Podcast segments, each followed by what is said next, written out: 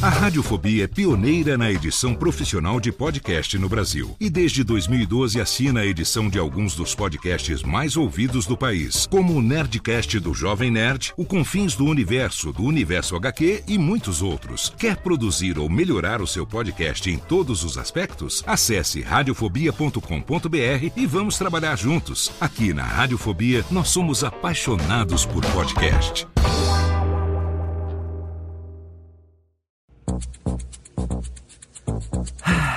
Sabe, baby, é com muito orgulho nas minhas tetas que eu faço mais essa paródia. Porque esse podcast. Esse podcast é tão contagiante. Toda vez que eu ouço, me dá vontade de. Me dá vontade de. Uh!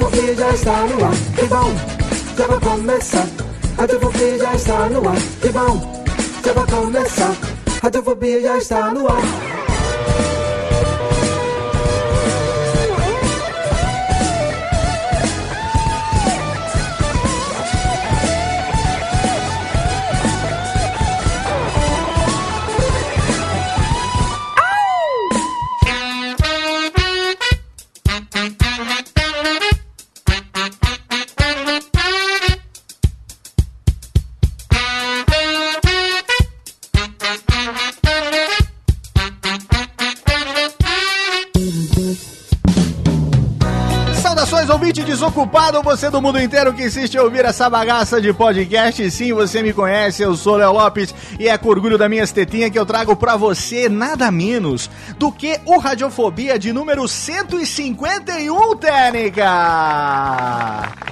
Quem diria que nós chegaríamos ao programa número 151, que também não quer dizer porcaria nenhuma. O número não quer dizer nada, quer dizer que a gente tá aqui há quase seis anos no ar e você aguenta. A gente chega, Técnica, desliga, pau. A gente, Rubens e Jorge estão doidos para trabalhar hoje, para bater palma, esses dois anãs esses pequenos anãs. Vocês viram que tem abertura nova e eles querem bater muita palminha porque nós estamos aqui num programa hoje de uma série fenomenal falando com pessoas ligadas à música, ídolos da nossa infância. Sim, você já sabe quem é, mas ele vai ser o último a ser apresentado porque primeiro eu apresento ela, a menina, a flor, a cheirosa, aquela que está na rádio e também está nos podcasts, ninguém menos do que Ira Acroft. Olá, Ira. Olá, tudo bem? Tudo bem, e você? Tudo ótimo. Gente, eu adorei a abertura. Você gostou? Você viu que legal? O cara. Nossa. Ficou longa, né? Três minutos e pouco de música. Mas aí, depois de dois programas, os ouvintes acostumam e eles pulam já também, né? Pula, vai. Ah, não. Eu acho que fica delicinha começar o programa ouvindo essa música, hein? É, é. Tem um- a nossa abertura anterior, ela durou. Foi do programa 8 ao programa 150. Então ela foi usada durante 142 programas. Tava Já- na hora de mudar. É, né? tava na hora de mudar. Ela tinha um minuto. Os ouvintes reclamaram. Alguns ouvintes chatos, né? Tem um ou dois que é meio chato. Aí fala, ah, a abertura é muito longa e tal. Fala, pula, velho. Aperta o forward, né? Você já sabe quanto tempo tem. Gente, radiofobia vem do quê? É, Pô, e daí exatamente pra, pra ir, assim, ao encontro da, da- da- do das duas desejo mídias, desses né? Se fosse pra gente ficar aqui falando de um papo chato, blá, blá, Não, blá, então, blá, e blá, só blá. porque os caras reclamaram que tinha um minuto, eu botei agora uma abertura de três pra ficar bonita. Irá, ídolos da nossa infância, hein? Ídolos da Olha. nossa infância. O seu coração É- é de papelão, Ira, até hoje? Eu- tô aqui, eu tô aqui coçando os dedos pra Hein? escrever no Twitter. Você, você já dançou o tiribiribi bombom bombom quando era menina, não? Você também já... Tem como não Sabe quem sonhou que era um cantor de fama internacional e foi um sucesso arrebatador em América Central? Carlos Viváqua. Olha só. Ele foi. um- a pessoa com quem vamos gravar realizou um dos sonhos da minha vida. Qual foi? Andar de calhambeque com o Fábio Júnior. Olha aí, tá vendo só? Você tinha um sonho muito específico, né? Andar de calhambeque com o Fábio. sim, sim. com E Fábio. antes mesmo de eu saber deste clipe, eu já sonhava. Tá Olhava para só? o céu, o horizonte falava. Sabe uma coisa? Eu tenho dois sonhos. Um é reencarnar como uma cantora pop japonesa e, a o, e o outro era andar de caminhão, eu andar de calhambeque com o Fábio Júnior. Cara, e você falou cantora pop japonesa, daqui a pouco a gente vai falar uma curiosidade do convidado que você não adivinha. Que ele, ele é descendente de japoneses, cara. Sabia disso? Ah, mas Ah, Eu, eu, eu, eu sou descendente de, de gordos. Muito bem, então segura aí o bom bom bom, porque ele também tá aqui diretamente do Chateau del Princese, ele que está com sua coroa na cabeça, ninguém menos do que o rei da internet, Vitor Falioni Rossi John V. Jones. Olá, Vitinho. Olá, Léo, e quero deixar bem claro aqui que se for pra fazer referência à infância, eu quero ser o Jordi dos podcasts. Olha aí, você. Cara, Jordi tem tudo pra. pra... Onde anda Jordi? Quantos anos deve ter Jordi hoje? Uns 72, mais ou menos. Jordi deve ser bisavô. hoje. Bisavô. Jordi tá hoje. no crack. Eu tenho certeza absoluta. Jordi deve ter dado a mão para Macaulay Culkin estão Exato. andando por aí. Vitinho, você que é uma criança um pouco mais um pouco mais imberbe do que nós aqui, você se lembra de, do- dos sucessos desse nosso convidado, que ainda faz, lógico, muito sucesso, tem muito chão ainda, carreira pela frente, mas os sucessos da infância, você se lembra de alguma coisa especificamente? Lembro porque eu tinha uma tia que era professora de jardim de infância Ah. e ela tinha alguns disquinhos Hum, cujos ouvi por muito tempo durante a minha infância. então você dançou também o Tiribiribi Bom Bom Bom Bom. Vixe Maria, dançava nu tentando empinar um bambolê na minha pança. Muito bom, excelente. E ele também tá aqui, direto de São Leopoldo, o menino das nostalgia, o menino dos tenso, o menino dos blogs, ninguém menos do que Maurício ou Adams. Olá, tenso. Boa noite. Ah, primeiro, o- a, a partir da vinheta de 151, Hum? ah, vocês esperem que a vinheta de final de ano, a música especial de final de ano cantada por todos nós, Sim. estará fantástica. Olha aí, será Lancei o super. desafio. Será super fantástico, hein, para você. Lançou o desafio? Não, você acabou de nos dar um trabalho, seu Pois velho. é, e a gente vai ter que rebolar pra fazer isso agora. Eu né? não tava ouvindo, portanto não vou participar. Olha só, teremos que contratar um estúdio pra, pra gente fazer isso, hein? Quem sabe nosso convidado não nos ajuda nessa empreitada, porque ele é cantor, ele é compositor, ele é multi-instrumentista, ele é artista, ele é filho de artista. Você sabe de que eu tô falando, você viu a vitrine, você conhece ninguém menos do que Jair Oliveira, o nosso querido eterno Jairzinho. Olá, Jair. E aí, rapaziada, tudo certo? Cara, que prazerzaço receber você aqui no- nessa, nessa loucura radiofobética. Obrigado por ter aberto aí uma horinha do seu tempo pra bater esse papo maluco com a gente. Todos os fãs de carteirinha aqui, é, tietando hoje, viu, Jair? Pô, que bom. Eu fico muito feliz é, de falar aí com vocês, com todos os ouvintes, né? Porque eu também sou ligado em podcast, também, também gosto muito dessa tecnologia. Eu acho que isso aproxima as pessoas, isso é uma maravilha. Cara, que legal. Legal, legal saber que você gosta de podcast também. Olha só, não, não, não tinha essa, essa informação. Nossa, nossa produção não levantou essa informação. Olha que interessante. Você gosta de podcasts musicais, podcasts de, de- de entretenimento? O É, que, que, que você curte? Eu gosto bastante de podcast de tecnologia, porque eu sou meio. Eu sou meio maluco com esses gadgetzinhos aí. Então, Ah. então eu fico fuçando lá no iTunes é, ou em outras plataformas, eu fico sempre fuçando um- uns, um- uns assuntos assim ligados à tecnologia. Olha, que legal, muito bem. A gente recomenda o Tecnocast, né, Vivaco? Recomendo, recomendo. Editado pela é- Radiofobia Podcast Multimídia. Não, não, não, não sei qual é essa empresa, não sei quem edita, não sei quem faz, mas dizem Mas por é aí que é muito bom o podcast, muito bom. Vamos falar sobre a sua carreira, Jair? Vamos falar sobre música? Vamos, vamos nessa. Vamos falar sobre nostalgia, vamos falar sobre coisa boa, vamos falar sobre felicidade. Daqui a pouco a gente volta, porque tem Jair Oliveira hoje no Radiofobia. Sai daí não, já já tem mais. Radiofobia!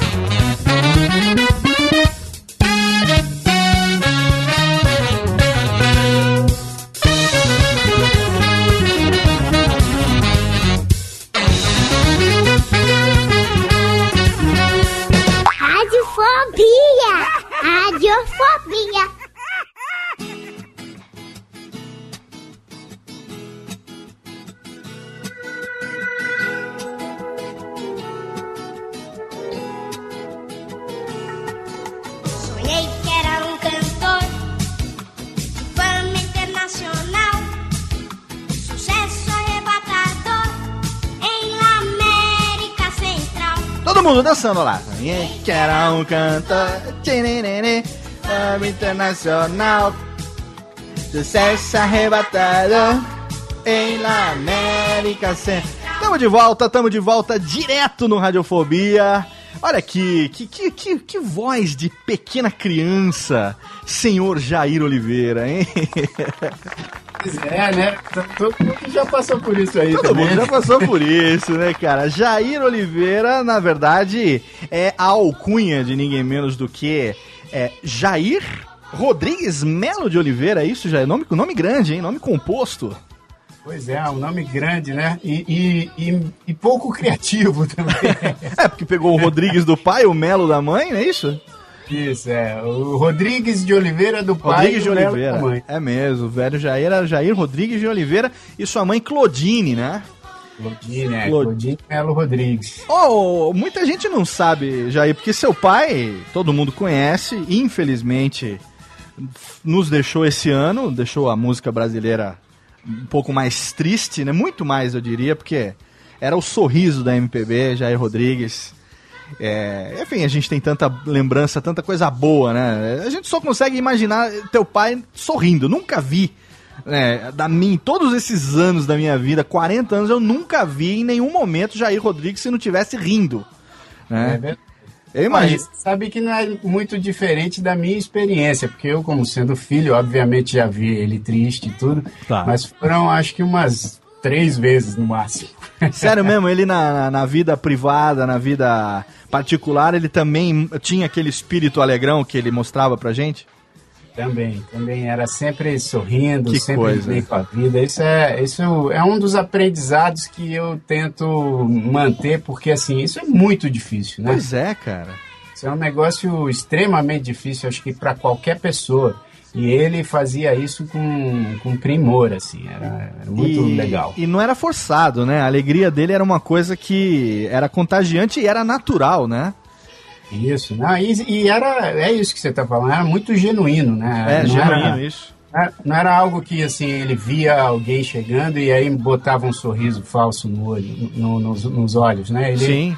Ele estava sempre daquele jeito. É, uma, uma das coisas assim que, que mais me impressionava no meu pai era que sempre ele acordava. Não tinha, pô, ele podia chegar de viagem às 5 da manhã, ou sei lá, enfim, discutia com a minha mãe, ou discutia com alguém. Aí ele acordava assoviando, velho. um negócio Cara. A gente vê tanta gente tentando, assim, é, é, essa alegria forçada. A gente vê que. A gente sabe, né, que é, mídia, né, televisão e tal, principalmente televisão, é uma grande ilusão, né? Quem já teve um contato com a TV, quem já teve um contato é, é, com, com, essas, com essa produção de, de, de, mídia de massa, a gente sabe que é uma grande ilusão. É, mas o artista, ele não, não, não vive só da grande mídia, né? O artista, ele vive da sua arte, né? Então você Sim. tem algumas pessoas que forçam a barra quando aparecem na mídia para parecer felizes e o seu pai conseguia ser feliz de verdade, né, cara? Não, não, não precisava forçar, né? Que era uma coisa linda de ver, né, cara?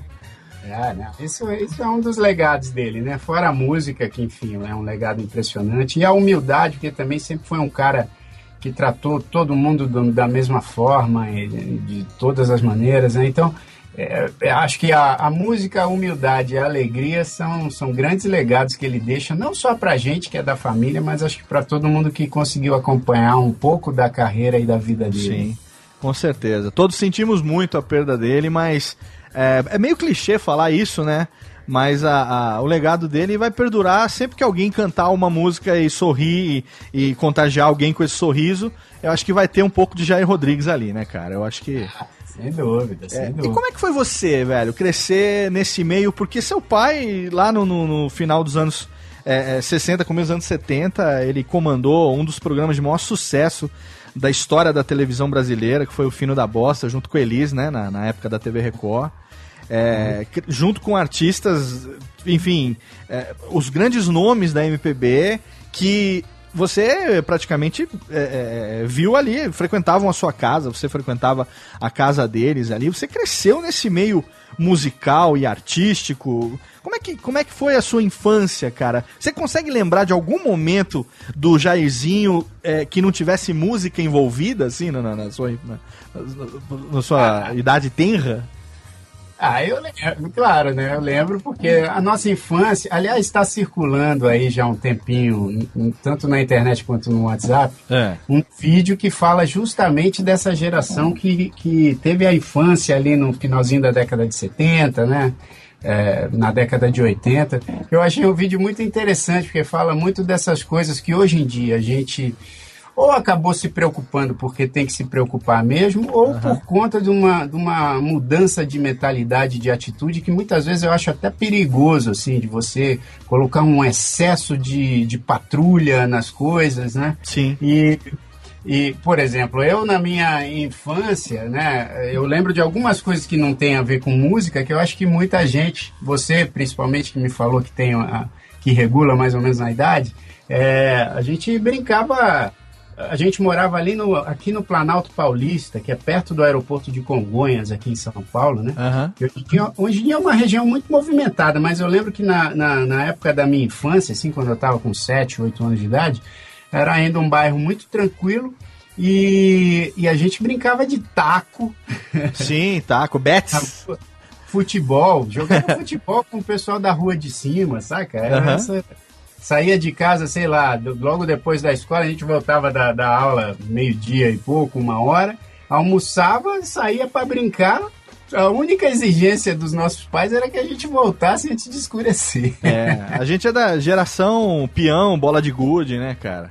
Isso, é. Mas, ah, claro, obviamente que a minha infância foi muito regada à música, né? Pois Porque, é. como você disse, meu pai já era um artista de muito sucesso quando eu nasci em 75. Uhum. Né, o primeiro grande sucesso dele foi em 64, com Deixa Isso Pra Lá, né? Sim. Deixa que digam, que pensem, que falem. E, então, quando eu nasci, ele já tinha aí praticamente uns 11 anos de carreira sólida, né, e tal. Uhum. E, e, eu cresci ouvindo muito as coisas dele, participando, assim, dos ensaios, muitas vezes. Eu lembro de algumas pessoas, eu lembro, por exemplo, do Jorge Ben, Jor indo lá em casa, Milton Nascimento, né? É, Benito de Paula, enfim, é, Simonal, enfim, é, eu lembro de, de, algumas pessoas, assim, que obviamente eu não tinha dimensão, né, de, de quem eram esses caras, mas já sabia que eram grandes músicos e que eram amigos de meu pai e que eles iam lá, de repente, mostrar música ou, ou fazer algum som com ele. É, ou mesmo só para almoçar. Então, tipo, foi, foi, foi uma infância muito interessante, assim, regada a muita música. Seu pai gravou um álbum em 1982 é, e, nela, e nesse álbum tem uma faixa que você canta. Cadê a técnica? Tem aí a, a- essa pequena melódia do, do, do- Jair com a. O Jairzinho, já, eu vou te chamar de Jair, Jairzinho, porque Jairzinho pra mim Ah, é? vai ser sempre o Jairzinho, cara. É, mas olha, é, bota aí, Técnica, o, o- a faixa do Deus Salvador do álbum do Jair de 1982. Vamos escutar um pedacinho aqui, bota aí. Ô, Técnica. Não, essa não, a Técnica, essa é a faixa errada. Essa música é daqui a pouco, essa é da Simoni, Técnica. A Técnica tá bêbada. A Técnica tomou Ela tequila. tá, ela tá alta no balão, cara. A técnica tomou tequila. Essa aqui, assim, vamos ver.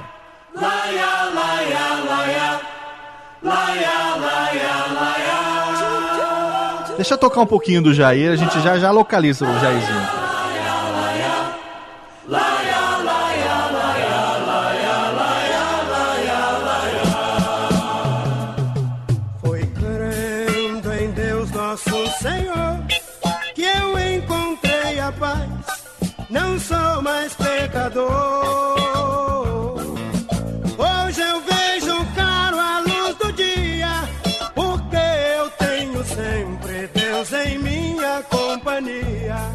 Excelente. Agora a técnica localiza, localiza o Jairzinho na segunda parte da música, técnica.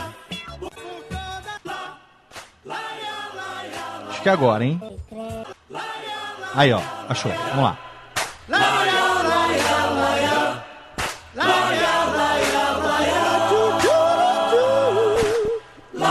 Olha como ele, o Vitinho, olha como ele era afinadinho, cara, com seis anos de idade. Ah, isso eu vou julgar, Léo. Julgue, julgue, julgue. Crendo em nosso Senhor eu encontrei a paz. Não sou mais pecador.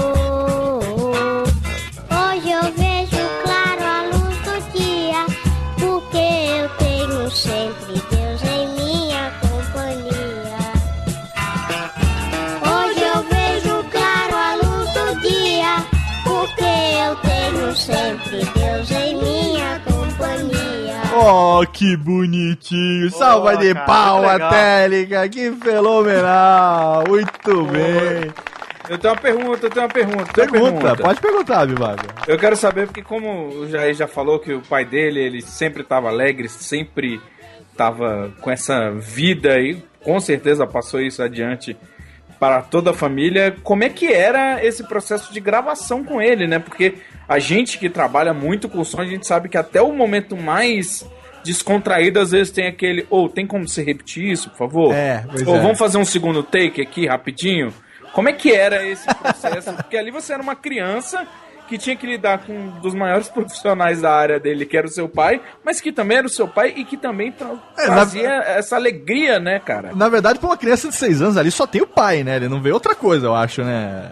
Ô Jair, você lembra da circunstância? Como é que foi? Seu pai falou que você quer gravar, ou você falou que queria participar. Você lembra disso? Você tem essa memória, cara? Lembro, lembro. Na, na verdade, cara, foi muito casual. É. que ele estava gravando esse disco, né? Um disco chamado Jair Rodrigues de Oliveira. Aham. E, e quando ele estava gravando, obviamente naquela época não existia e-mail, né? Claro, claro. É, e fax, se já existia fax, que eu não sei se já existia, meu pai não saberia mexer. E, e aí ele estava no estúdio gravando e eu estava lá acompanhando ele, né? Como eu sempre fazia também, sempre gostava de ir ao estúdio, ele sempre gostava de me levar. Ele, o meu pai ele sempre gostava de me levar para pescar com ele É. para para os jogos de futebol que eu achava uma roubada, porque depois eles ficavam manguaçando e eu ficava tipo sem o que fazer. E, e, e ele me levava também muito para um negócio que até o Simoninha, que é um dos meus sócios, ele falava que o pai dele, o Simonal, também levava. É. Que era uma sauna que tinha aqui na 9 de julho, em São Paulo. E aí, bicho, eles gostavam de fazer um negócio lá que era uma massagem de, de, de vassoura de eucalipto. Caraca. Eu não sei se vocês já tiveram a chance de fazer isso, mas eu fazia quando era moleque e isso doía, brother. Sim. E, e- e- meu pai, tipo, falava, não, isso aí é bom pra você, é bom, é bom pra saúde, não sei o quê. Então ele, ele gostava de fazer isso. Mas o- de todas essas atividades, a que eu mais gostava, certamente, era de acompanhá-lo nos shows, nas gravações. Claro. E, e nesse dia, ele estava gravando essa canção, né? O Deus Salvador. E aí ele estava no estúdio e, e esqueceu a letra. Aí quando ele foi vendo as coisas dele, ele viu que ele não tinha levado a letra para o estúdio. Então ele falou: Putz, vou ter que voltar em casa, né? Pô, não tenho como pegar a letra, não tem ninguém que possa vir aqui me trazer. E aí, quando ele saiu da, do estúdio e entrou na técnica, eu tava e eu falei pra ele, falei, pai, a letra é assim, e cantei pra ele. Aí ele falou assim, bom, então já que você sabe a letra, então você vai lá e canta, entendeu? Olha aí, que legal.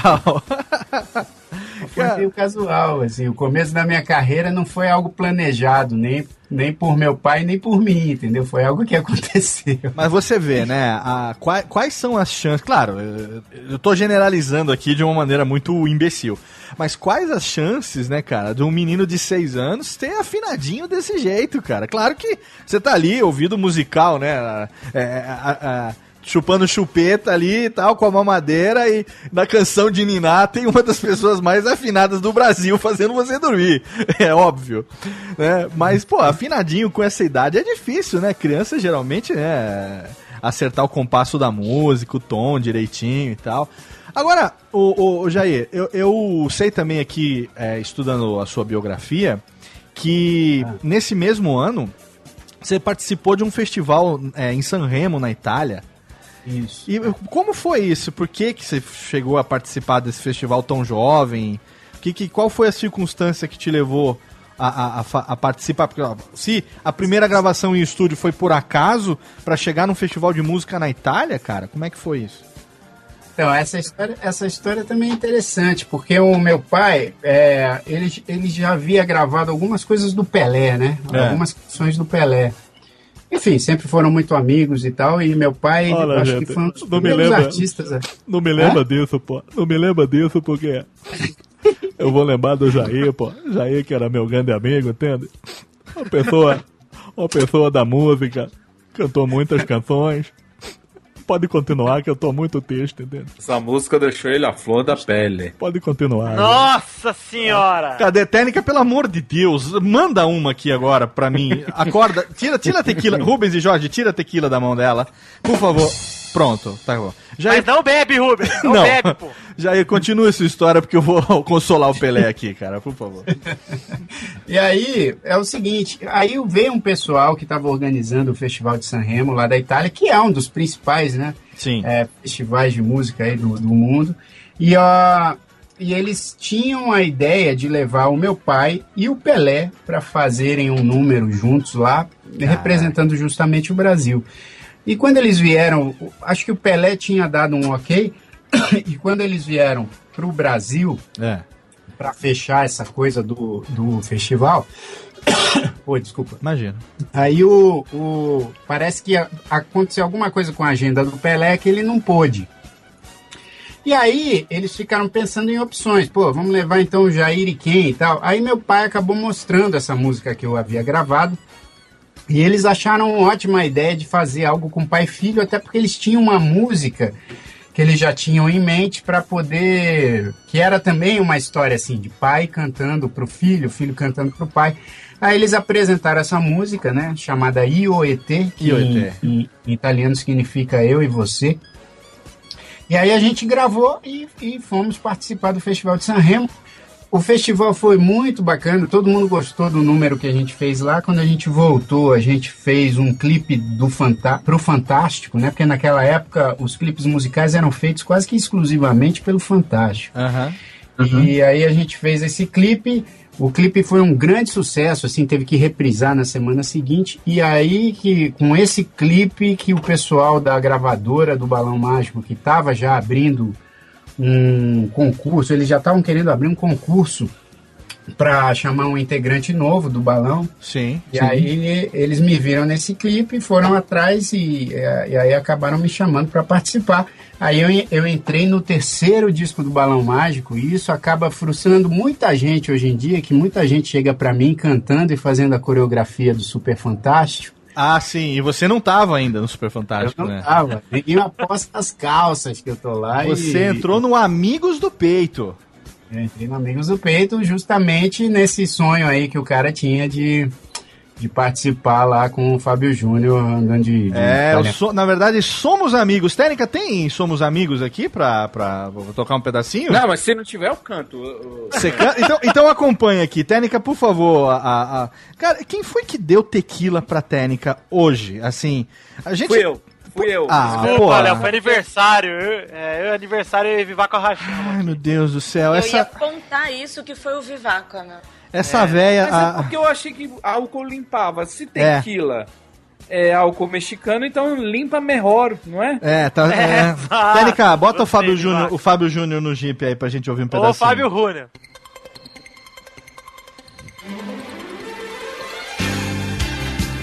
Vamos ouvir o mais novo do Balão Técnica.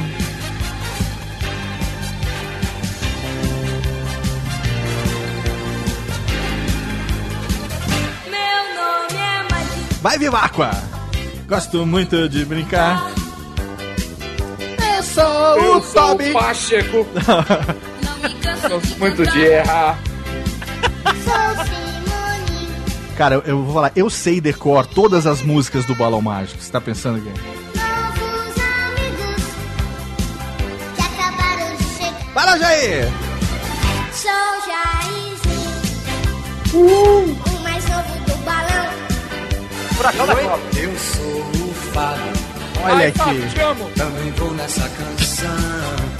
Quero dizer. Somos amigos e queremos divertir. Nossos amigos, o balão que vai subir. Somos amigos, amigos do peito, amigos de uma vez. Baixa, Técnica, baixa. Salva de palmas, Técnica. Solta as palminhas. Excelente. Não, é pra baixar lá, Técnica. Baixa lá a música e aumenta aqui. Isso. Eu vou falar pra vocês um negócio. Eu não sei se vocês têm essa experiência ou não, mas eu tenho. Toda vez que eu ouço alguma coisa assim que é- remete muito, muito, muito à minha infância, eu, eu fico emocionado, cara. Eu fico com, com os olhos com é, u- umedecidos. Porque era uma época muito legal, cara. Essa, essa nossa infância, pelo menos a gente, eu, eu acho que sim. A gente que viveu os anos, a infância nos anos 80, cara. Era, foi muito bacana, sabe? Outro dia eu tava assistindo, não sei o que, que foi na televisão. Aí passou um, um clipe do. Ah, acho que foi o Altas Horas. é, é, recentemente que a Patrícia Marques estava participando, aí entrou um clipe lá do, eu sei que, cara, no meio da música, assim, eu, eu- sabe, puta marmanjão, né? Cara enorme, gordo, 40 anos de idade, 120 quilos.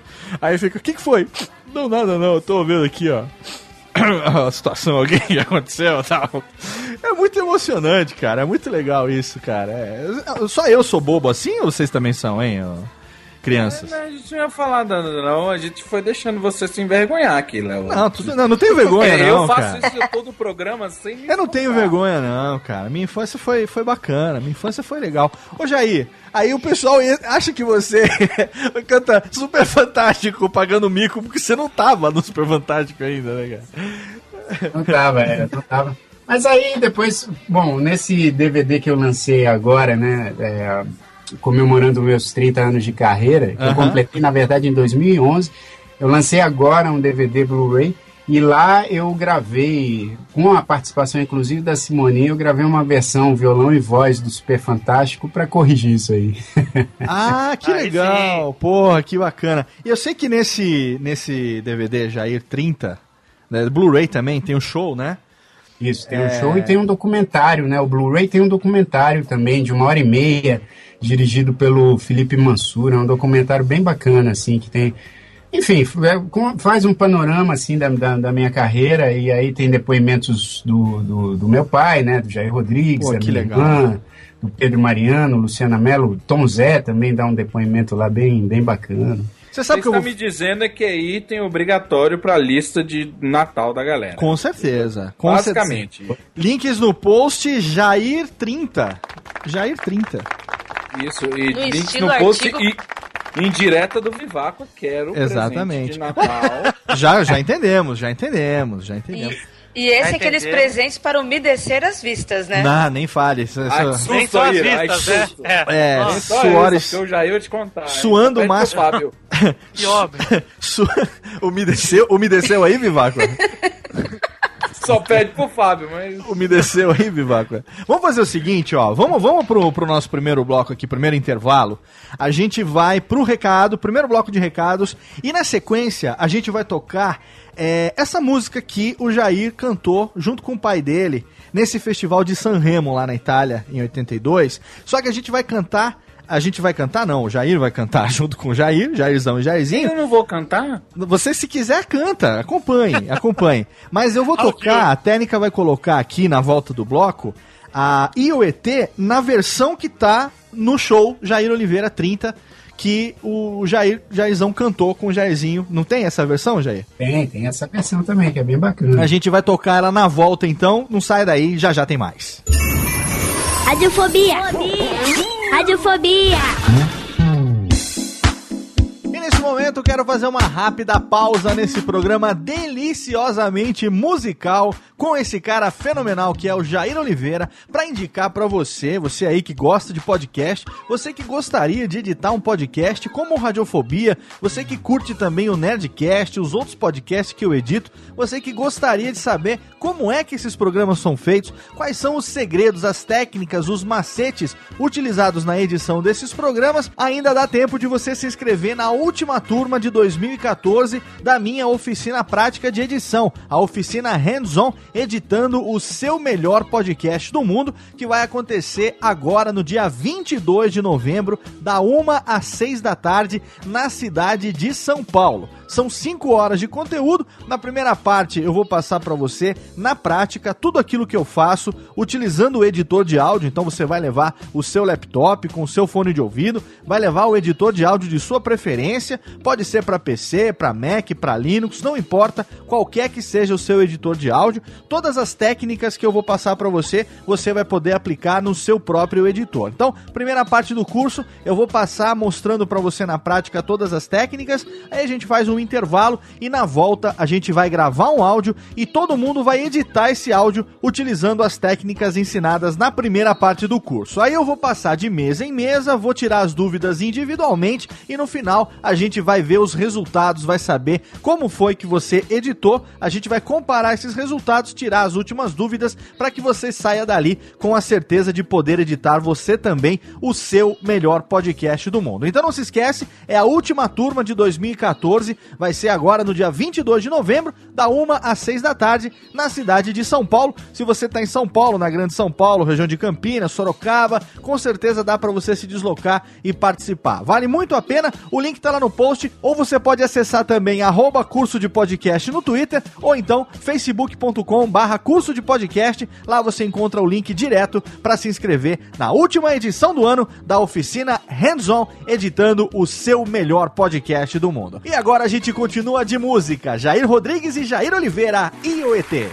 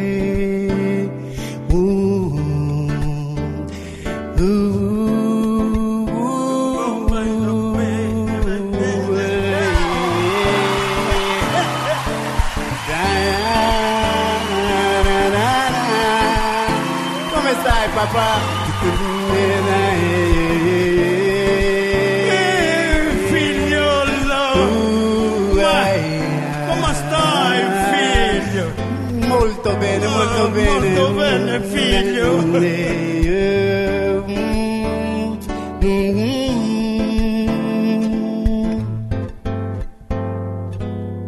Non sempre no. Perché papà?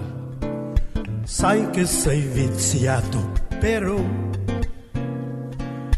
Prima devi fare compiti, poi se vuoi ti vedi la tv. Dai che si raffredda, vieni qui.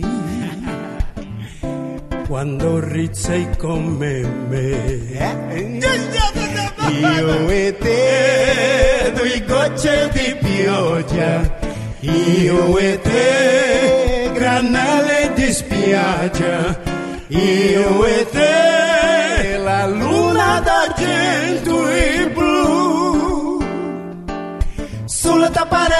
Prendi un po' di stelle. Io e te, un tuffo nell'aria. E poi? Io e te, la neve e la paglia. Io e te, di corsa nel parco e. Vinci sempre tu, sempre solo tu. Canta, figlio, mio figlio Jairzinho. Ma che meraviglia! Sì, figlio? Dire, dire.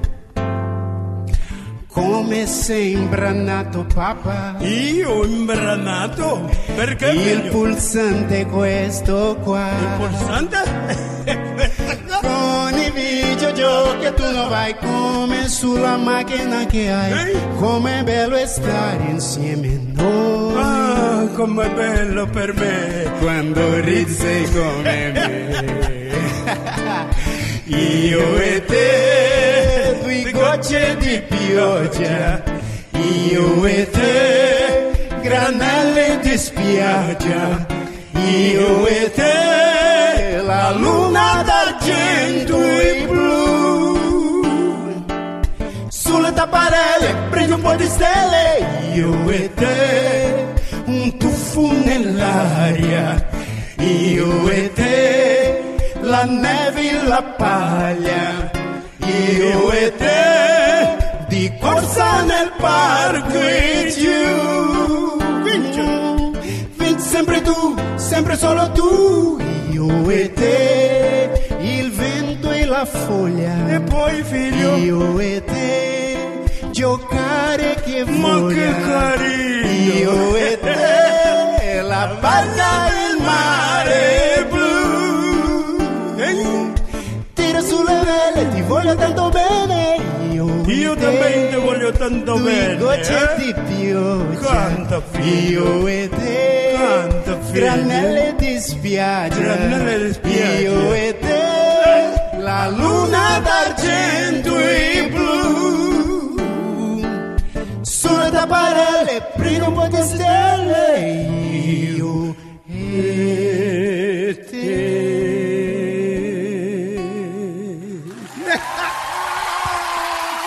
Ah!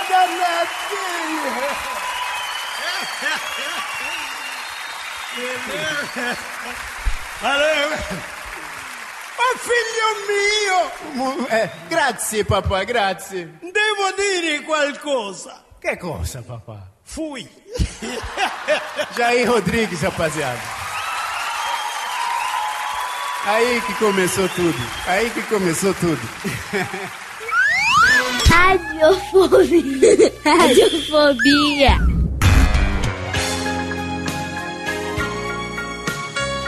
Ah, que bela, que bela canção, que belo momento. Um belo momento romântico, Tênica.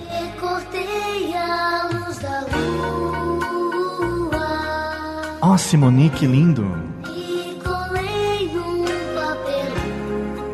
A sua Playboy estava tão delícia.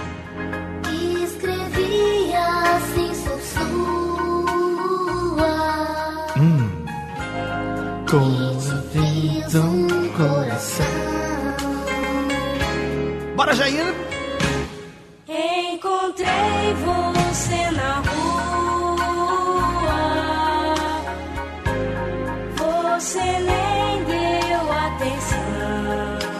Que bela canção! Estamos de volta desse bloco com coração de papelão. Jair, da, é- da fase Jairzinho and Simoni, que foi uma fase. Foi imediatamente é, pós Balão Mágico, Jair? Ou teve algum hiato entre Balão Mágico e Jairzinho e Simoni? Não, não, não. Foi logo após. É, o balão acabou, sei lá, acho que em 87. E aí, logo na sequência, o pessoal da gravadora já sugeriu que a gente fizesse um disco em dupla, né? E esse disco em dupla a gente acabou fazendo pô, várias versões. A gente fez uma versão em espanhol do disco, aí uma outra em inglês. Fizemos algumas coisinhas até em alemão. E a gente acabou viajando aí por vários países da América Latina e também Estados Unidos e tal.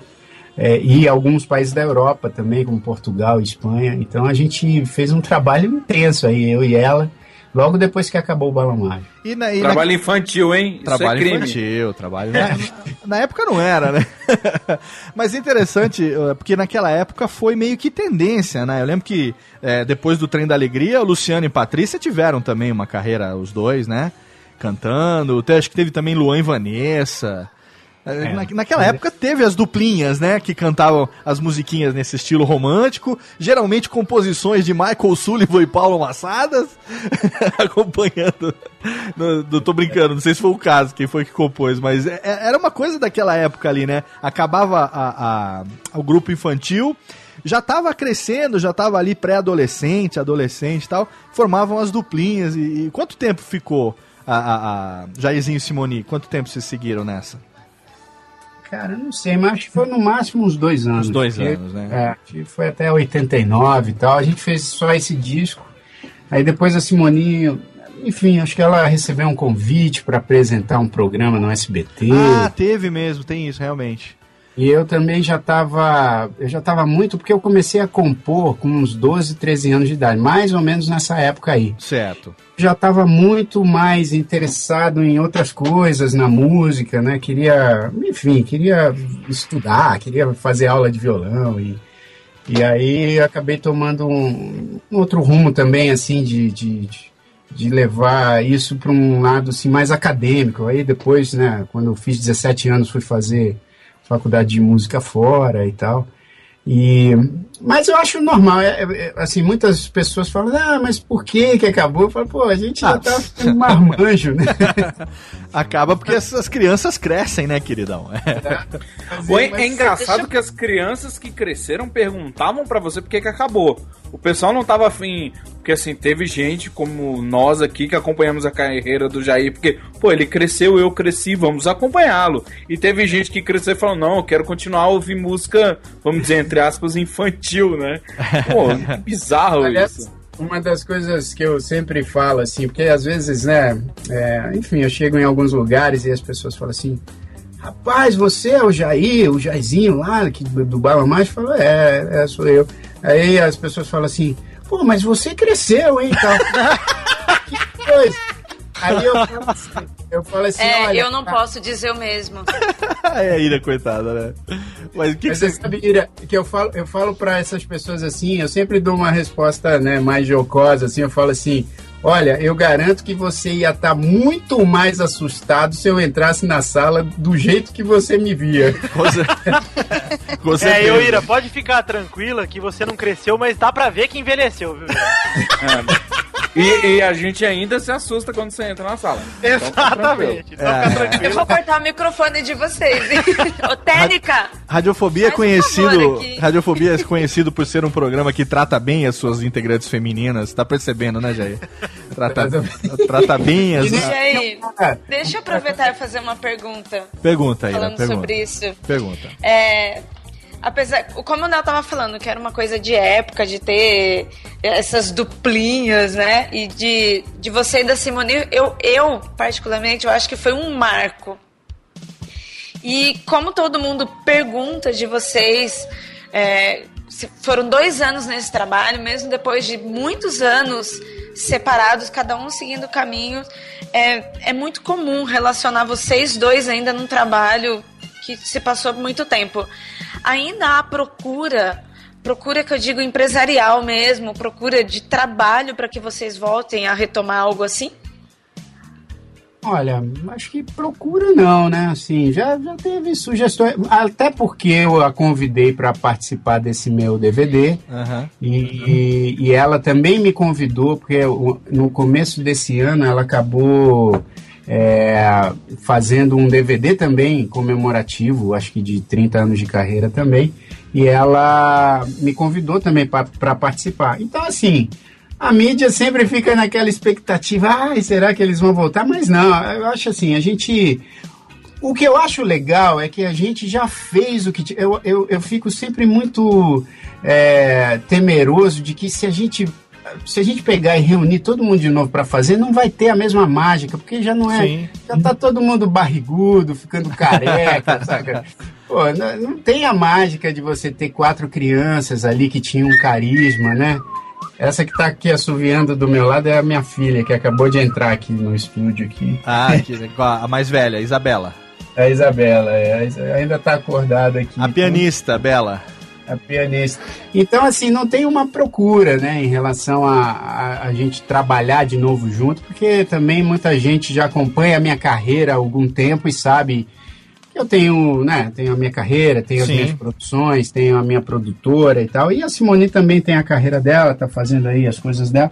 Então não tem muita procura, mas obviamente que com esses trabalhos que eu, que, que eu mencionei, as pessoas se relembram e ficam sempre na expectativa que a gente possa fazer mais coisas juntos. Ô Jair, é, aproveitando esse gancho, eu queria é, falar um pouco sobre, primeiro, que você estudou durante cinco anos é, nos Estados Unidos, né? Você foi fazer jornalismo aqui em São Paulo, mas aí a música tomou conta e você resolveu ir para pro- Berkeley. por Berkeley College, né, na- na- em Boston, e estudou durante cinco anos.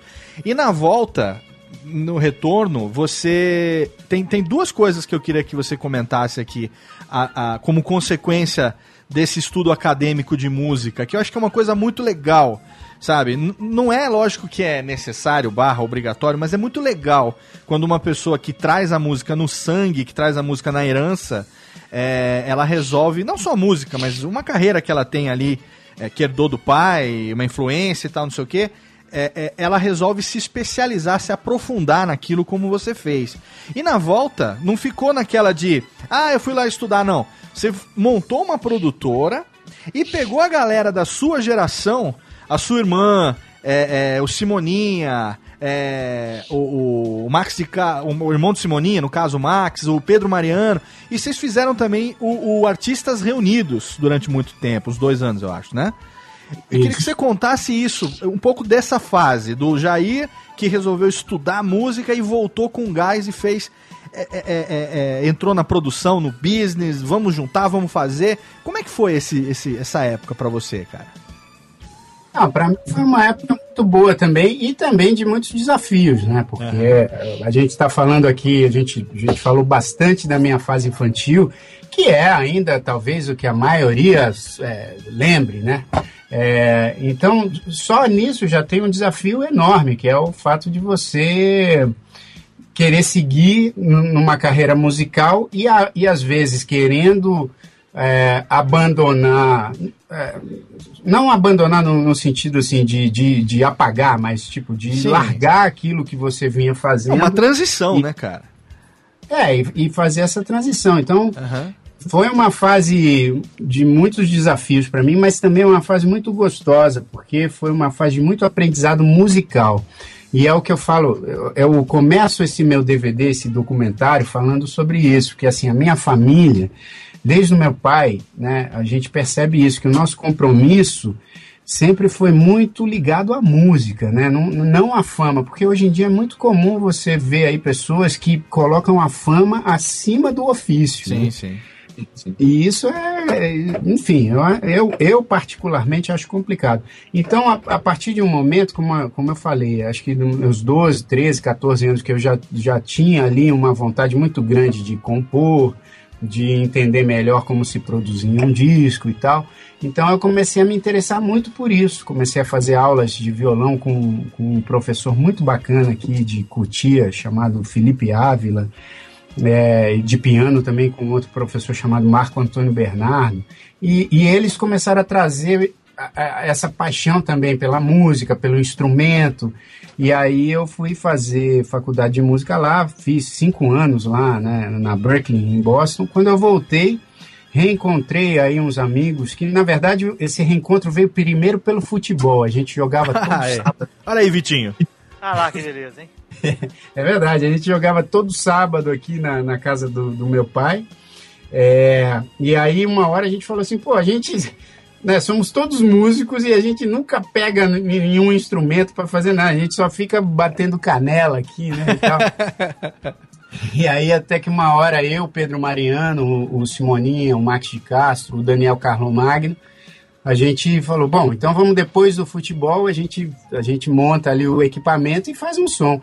E isso começou a dar muito certo aí. Também convidamos a nossa a, a, a minha irmã, né, a Luciana Mello, que não, obviamente não jogava bola com a gente, mas ela estava ali sempre presente. E aí a gente começou esse projeto chamado Artistas Reunidos, que na verdade foi uma tentativa da gente mostrar um trabalho autoral que naquela época, final de, dos anos 90, era muito difícil quebrar essa barreira, que era uma barreira muito intensa, assim, do axé, do pagode romântico e do sertanejo. Era, é- era ainda mais difícil, talvez, que hoje em dia. Então, a gente, a, a saída que a gente achou foi justamente de começar a tocar na noite paulistana, que estava também sofrendo um movimento de, de retomada, assim, né? Aham. Muitas casas fazendo música ao vivo ali no final da década de 90 e a gente também se beneficiou desse momento da, da música ao vivo na noite paulistana. Cara, e foi muito bacana, eu me lembro dessa época. E eu achava muito, muito legal esse movimento que vocês fizeram e, e ver como que a carreira de vocês é, veio se consolidando depois, né? Uhum. Você, em 2001, lançou o seu primeiro disco solo, Desritmia. Isso. Esse primeiro álbum, cara, o que, como é que foi isso pra você? Que, que desafio foi lançar esse primeiro álbum? Eu imagino você por dentro, como é que não ficou nessa época de o que, que vão achar de mim e tal. Conta um pouco pra gente desse momento que você viveu. É, não, aliás, não foi nem algo muito pensado assim, não, cara. Foi algo que foi, que, que, né, que foi acontecendo, porque logo depois desse projeto Artistas Reunidos, É. como a gente ficou aqui uns dois anos e meio tocando na Noite Paulistana, acho que isso foi importante para as carreiras de todos nós. E eu tive a chance de fazer muitos testes durante esse período, e obviamente que também trouxe a bagagem da faculdade, né, e Claro. tal. Então, todo mundo jovem, assim, eu estava com 22, 23 anos, e comecei a fazer esse primeiro disco. Foi também quando a Trama, né, que, que, é, que para quem Ah, não sim. sabe, a Trama foi uma gravadora independente, Sim, do João Marcelo, né? é, do, do João Marcelo Bosco e, e de sócios, né, do Aham. André Scheiman e do Claudio Scheiman, eles acabaram montando a trama como, como um, um veículo também de mostrar coisas novas na música brasileira. Tinha essa Uma- coisa do independente, né? Do, do- de trazer coisas independentes, né? É, exatamente. Até porque, como eu vou repetir, naquela época, finalzinho da década de 90, o mercado eh, fonográfico brasileiro ele estava vivendo talvez o auge, né? Logo Sim. depois veio uma crise muito braba, mas assim estava vivendo aquele auge onde o pagode romântico, o axé, o sertanejo, eles estavam vendendo milhões de discos. Sim, sim. E era um negócio muito, muito difícil qualquer outra gravadora se interessar por qualquer coisa que não fosse desse, desse universo aí. E a trama veio como uma opção também para o mercado independente, né? acabou se tornando talvez a principal gravadora do mercado independente brasileiro. E aí acabou lançando os discos de muita gente, né? Acabou lançando meu primeiro disco, e aí depois lancei outros discos por lá também, mas lançou Simoninha, é, Otto, é, relançou Cláudio Zoli, né? É, relançou coisas do Tom Zé, então trouxe muita coisa diferente assim para o público e quando eu lancei o Desritmia já estava justamente nessa fase assim eu estava nessa fase de experimentar com as minhas coisas com as minhas canções com as minhas músicas e coisas que muita gente não imaginava, né? Que eu tivesse, por exemplo, essa influência do jazz, né? Porque Sim. eu vinha de uma família, né, de um sambista nato, mas que também meu pai sempre foi muito eclético, mas sempre foi marcado pelo samba. E tinha esse histórico com a música infantil.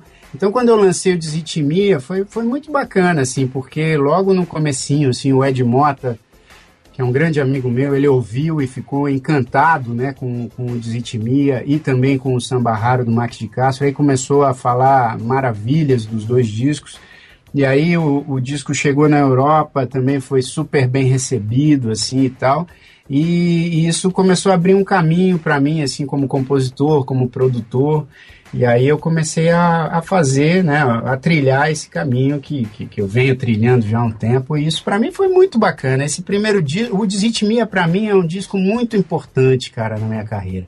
Eu acho que é o, se bobear é o disco que eu mais gosto até hoje, porque tem essa energia da minha juventude, com aqueles experimentos que a gente já vinha fazendo há um tempão, Aham. e, e, e também tem a. E ao mesmo tempo tem assim uma certa insegurança que dá um certo charme, né? Que é aquela insegurança típica da, da, da juventude e tudo. Então eu gosto bastante desse disco.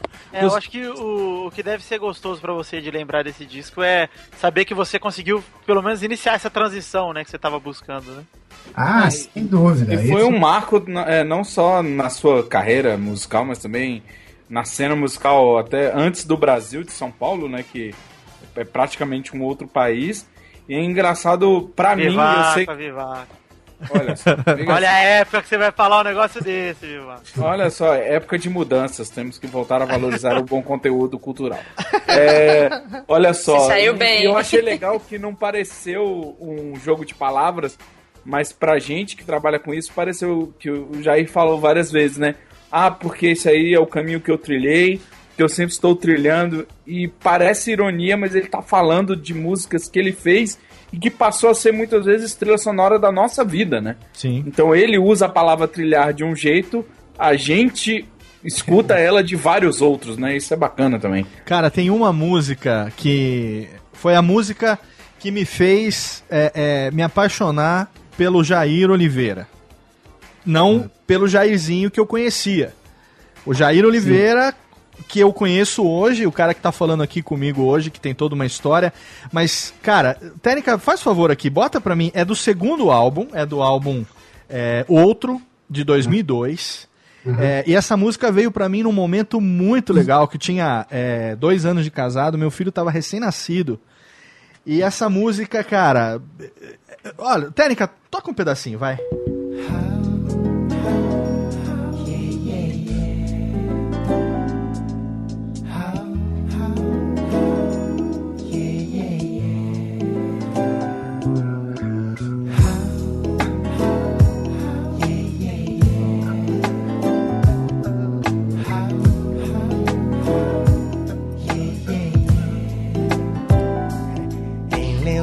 Brancos você dorme e eu em meu canto te admiro. Em teu descanso você brilha, nos teus encantos meus suspiros. Não acorde ainda, seja meu anjo. Guarde minha vida embaixo de teus lençóis brancos. Som e melodias e acorde cantando. Deixe que o dia siga teus planos, os teus planos.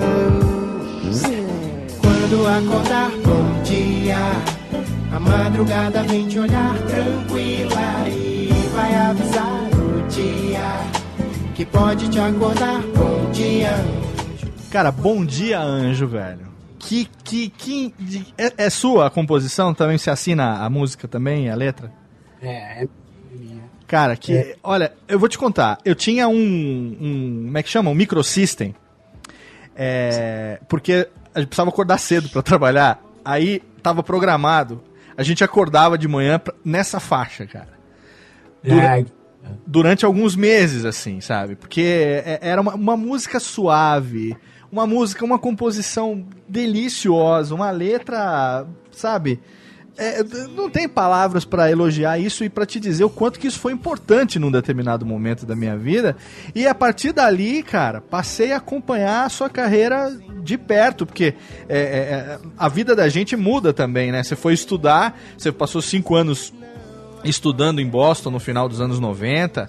é, e eu fui também fui estudar, quer dizer, fui pro Japão, morei no Japão três anos, morei em outros países e tal. E aí, uma coisa assim, eu tinha acabado de casar, tava retomando a carreira no Brasil, assim, também retomando e pegando e, e se consolidando numa carreira. Cara, uma coisa assim muito, muito é, é, equivalente na- nas vidas de pessoas que nunca se conheceram, sabe? É, e- E, você vê como é que a música ela influencia a vida das pessoas. Eu tô te dando aqui ao mesmo tempo um depoimento, né? Pô, mas isso é muito legal, porque assim, como você está falando, o Vilacqua também falou, é, para mim é muito importante, porque essa é a maior recompensa que eu tenho como compositor. É isso, é de saber que as minhas canções é, muitas vezes fazem parte. Isso, é, assim, eu recebo relatos é, frequentes de pessoas que ou conheceram a mulher com alguma música minha, ou, ou tiveram alguma, algum acontecimento importante né, que, que tem a ver com alguma canção minha, pessoas que casam e usam canções minhas para entrar na igreja, sabe? É muito São coisas assim que eu, que eu fico muito feliz de, de, de poder dizer assim que eu eu- muitas vezes eu digo isso que eu sou compositor por conta disso né A- pô uma, uma história linda que, que eu tive foi uma menina uma vez aqui no shopping uma menina com é, é, paralisia ce- cerebral ela a, a enfermeira dela veio para mim e disse assim olha eu só eu parei aqui só para te falar que a Carol né que era o nome da menina Falou assim, a Carol só faz a fisioterapia, só consegue fazer direito a fisioterapia dela quando tá tocando o seu disco Grandes Pequeninos.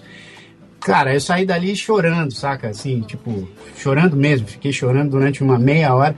Então essas coisas são muito importantes. O Bom Dia Anjo, por exemplo, eu fiz para minha esposa, né? Uma das canções que eu fiz para a Tânia Calil. É, e foi logo no começo do nosso namoro. Ela tem uma história até interessante, porque a gente estava em Londres, isso assim, com dois meses de namoro.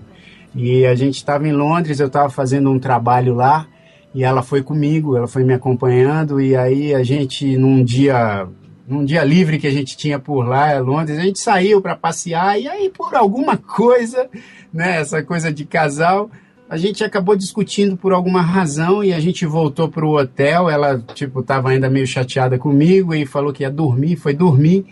E eu, como durmo super mais tarde que ela, sempre dormi mais tarde que ela, eu fiquei ali com o violão e compus essa canção para ela, porque ela estava dormindo numa cama branca, com os né, o lençol branco Sim. cobrindo ela.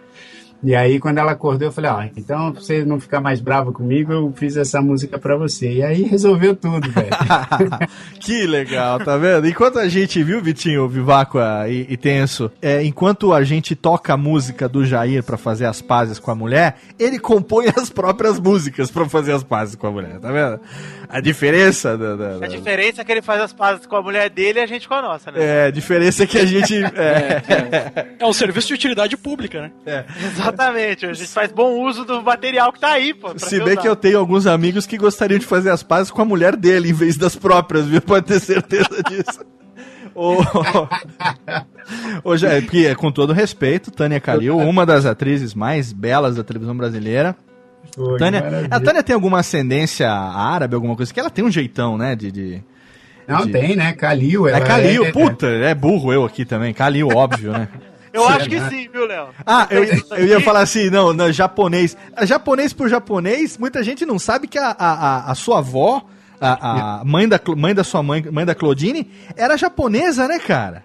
Japonesa, japonesa nascida no Japão e tudo, veio para veio para América do Sul muito cedo, né? Com, com dois, três anos de idade, mas japonesinha, tinha todo jeito de japonesinha, então é, é bem interessante isso. A sua mãe, ela tem um, um, um, uma- um cara, um rosto de mestiça, né? Um rosto de... de- É, a minha mãe. A gente percebe um pouco irmãos, mais, Né, né? Ela tem sete irmãos, acho que de todos eles ela é que menos tem, assim. Menos mas, tem.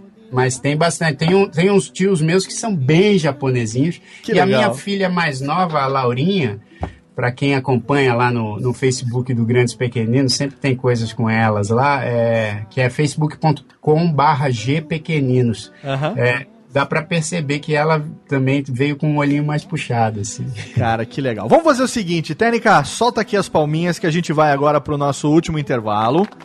E aí a gente volta pro bloco derradeiro pra falar de Grandes Pequeninos, que é um projeto que eu acho que é muito bacana, merece ser falado. Tem o, tem o um e agora eu tô sabendo que o dois também tá... O dois já saiu ou tá em produção Não, ainda? não, tá em produção. Tá em produção, a gente vai falar sobre isso no próximo bloco. Mas antes, Técnica, faz o seguinte, vamos tocar aqui. Vamos ver o que, que a Técnica selecionou aqui da, da, da coleção. Tantas músicas bacanas pra gente cantar. Vamos, toca essa daqui, ó. É, a gente vai para mais um bloquinho, um recado rapidinho e na volta a gente vai tocar Jair Oliveira e Luciana Mello naquele trabalho de 2009 do Samba, o Samba Me Cantou, um trabalho Legal. excepcional também, que inclusive tem uh, o show completo, eu encontrei no YouTube, muito bacana. É, vocês vai ter link no post para você poder ver. Samba da Doca, eu acho que é uma música que inclusive você compôs, não foi, Jair? É, minha e do seu Jorge. Então- minha e seu Jorge. Jair Oliveira e seu Jorge. Vamos para um recadinho na volta. Samba da Doca com Jair Oliveira e Luciana Mello. Não sai daí, já já tem mais. Radiofobia! Radiofobia! E aí, tá gostando do programa? Tenho certeza que sim. Jair Oliveira com muitas histórias legais, um programa muito divertido, musicalmente delicioso, um dos programas mais bacanas que a gente fez em quase seis anos de radiofobia. Mas fica aí que ainda tem muita coisa legal nesse último bloco. Nesse momento aqui, eu quero indicar pra você os parceiros do Radiofobia, aqueles que acreditam na gente, aqueles que acreditam no engajamento, no interesse dos nossos ouvintes e que ajudam a gente a estar no ar durante todo esse tempo. Começando pelo nosso mais novo parceiro, Cerveja Store. Se você tá aí, se você é adulto, se você é maior de 18 anos, né? E você curte cervejas premium, você pode comprar cervejas do mundo inteiro, do conforto da sua casa, na Cerveja Store. E se você quiser, você pode também assinar o Tasting Club da Cerveja Store, que é um clube de cervejas premium. Você vai assinar, vai pagar uma assinatura mensal e você vai receber no conforto da sua casa a quantidade de garrafas de cervejas premium da seleção do mês do Tasting Club da Cerveja Store no conforto da sua casa. Olha que legal, você não precisa nem escolher, você pode ter a certeza que os melhores rótulos serão enviados para sua casa. Então, se você quiser garantir também 15% de desconto, é só você acessar o link que está lá no post, colocar o código promocional Radiofobia e aí você vai comprar as suas cervejas premium com 15% de desconto. Para você aí que tem um podcast, para você aí que também é produtor, eu quero indicar os nossos parceiros de hospedagem. A gente optou, depois de muito tempo, depois de muito apanhar, a gente optou por um sistema de hospedagem dividida. Então o site do Radiofobia, né, no formato de blog, ele fica hospedado em HostGator, que é o nosso servidor já desde 2010. A gente aí numa parceria sólida com a HostGator, temos lá um servidor bacana que garante a estabilidade do nosso site a qualquer momento. Se você quiser, com certeza tem um plano da HostGator que cabe no seu bolso e também o nosso mais novo parceiro Blueberry Hosting, onde nós hospedamos os nossos episódios dos podcasts os arquivos MP3. A Blueberry Hosting é desenvolvida pela Raw Voice, uma empresa que também é responsável pelo plugin do PowerPress, o melhor plugin de podcast disponível para a plataforma WordPress, e tem como CEO meu amigo Todd Cochran, que fica lá em Honolulu, no Havaí, comandando essa empresa que tem podcast no seu DNA. O Todd, para você ter uma ideia, é um dos 100 primeiros podcasters do mundo, um dos 100 primeiros podcasts que surgiram há 10 anos, né, quando o podcast foi criado. Então, Blueberry Hosting é onde nós hospedamos os nossos arquivos MP3. Se você quiser, tem um link lá no post também para você. Tem os banners lá espalhados pelo site do Radiofobia. Você vai assinar e o primeiro mês do Blueberry Hosting sai para você inteiramente na faixa e é uma integração total com o plugin do PowerPress. Então, não tem o que dar errado. Pode ter certeza que é a melhor opção para você. É a opção que nós escolhemos aqui para o Radiofobia e eu recomendo muito que você também utilize o serviço de hospedagem dividida. O site num lugar e os seus arquivos MP3 hospedados numa empresa que é especializada, 100% dedicada ao podcast. Tá bom assim? Agora a gente continua de música antes do último bloco do Radiofobia com Jair Oliveira e Luciana Mello, Samba da Doca. Agora esse próximo samba é, eu fiz em parceria com, com um grande amigo, um grande irmão, E foi muito bom tê-lo encontrado. Esse samba a gente fez na Irlanda, em, em Dublin. É, ele estava rodando um filme lá, participando de um filme, e eu estava lá com a minha mulher, com a Tânia. E encontramos com ele e, e a gente acabou fazendo, eu e ele, fizemos esse samba que a gente vai cantar agora, chamado Samba da Doca. E eu estou falando do grande Seu Jorge. Vamos lá. Um, dois, um.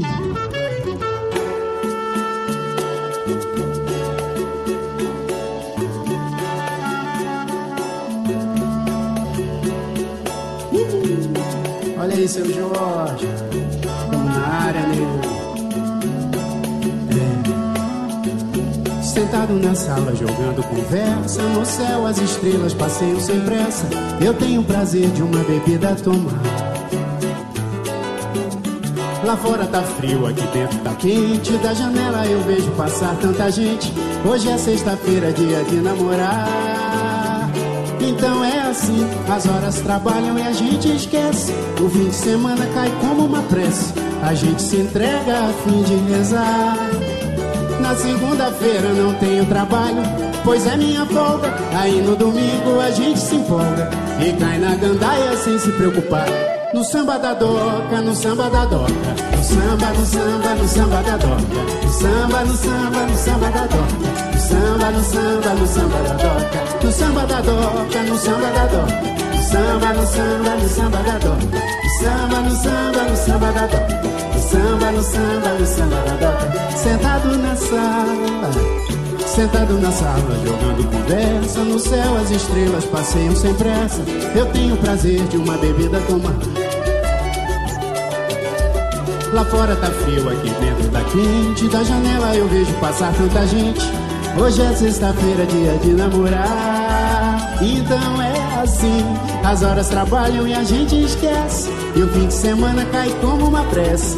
A gente se entrega a fim de rezar. Pode crer, na segunda-feira não tenho trabalho Pois é minha folga Aí no domingo a gente se empolga E cai na gandaia sem se preocupar Lá no samba da doca, no samba da doca No samba, no samba, no samba da doca No samba, no samba, no samba da doca No samba, no samba, no samba da doca No samba da doca, no samba da doca No samba, no samba, no samba da doca No samba, no samba, no samba da doca samba, no samba, no samba da doca Lá no samba da doca, no samba da doca No samba, no samba, no samba da doca No samba, no samba, no samba da doca No samba, no samba, no samba da doca No samba da doca, no samba da doca No samba, no samba, no samba da doca No samba, no samba, no samba da doca No samba, no samba Vem com a gente, vem com a gente, vocês, vai, vai No samba da doca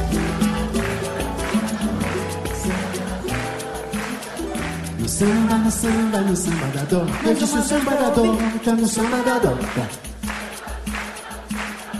No samba, no samba, no samba da doca No samba... Aí, vamos ver, vamos ver, só os homens, só os homens, por favor. Samba da doca. No samba da doca No samba.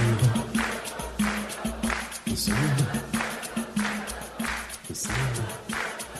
Mulheres, mulheres, mulheres, mulheres No samba da doca no samba, no samba, no samba da doca. No samba, no samba, no samba da doca. Eu disse o samba da doca, no samba da. No samba, no samba, no samba da doca. No samba, no samba, no samba da doca. No samba, no samba, no samba da doca. No samba da doca. Tem caviar, mas tem também pipoca lá no samba da doca. No samba, no samba, no samba da doca. Eu disse o samba da doca. Granfino e tem também maloca no samba da doca. No samba, no samba, no samba da doca. No samba da doca. Tem malandro, mas tem também dondoca lá no samba da doca. No samba, no samba, no samba da doca. No samba da doca. Tem papo firme, só não tem fofoca lá no samba da doca. No samba, no samba, no samba da doca no samba da doca, no samba, no samba, no samba da doca, no samba, no samba, no samba da doca, no samba, no samba, no samba da doca, no samba da doca, no samba, no samba, no samba da doca, no samba, no samba, no samba da doca, no samba, no samba, no samba da doca. No Radiofobia, o som de Jair Oliveira e Luciana Mello, Samba da Doca, uma composição do Jair e de ninguém menos do que seu Jorge também, sambista e compositor de primeira linha. Tênica, nessa voltinha, jo- joga uma outra do, do, do Jair aqui que eu quero ouvir. Essa daqui que eu acho que é bem legal também. Vai, ô, oh, com essa vodka maledeta, viu? Vamos lá. Era, era tequila, Tequila. hein? Era Agora acho que eu tequila. não trouxe, não. E ela tá com vodka na mão agora. Ah, Olha que- É olha que- ira, mundo, ira, ira. Olha que delícia esse aqui, ó.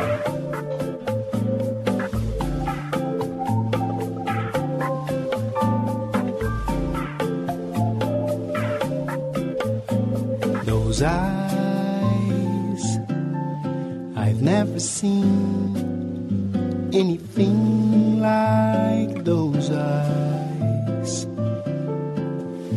Not the sky, not the bright city lights, Cara, que delícia de de música. Bota de fundo aqui, Tênica. lou- Loungezinho, lounge music aqui. Pra gente continuar nesse bloco final de papo com o Jair. Ô, querido. vontade. Vitinho, Vitinho, Vitinho Tendência. Vitinho Tendência. Oi, vontade de abrir um Chardonnay enquanto eu escuto essa canção. Essa música pede um chardonnay? Pede um Chardonnay, pede uns brioches, Léo. Uns brioches, uns canapés de É carpaccio? tendência ouvir essa música tomando cerezé? Cerezero? Cerezero. Olha, ah, Carlos, é Carlos seu nome, né?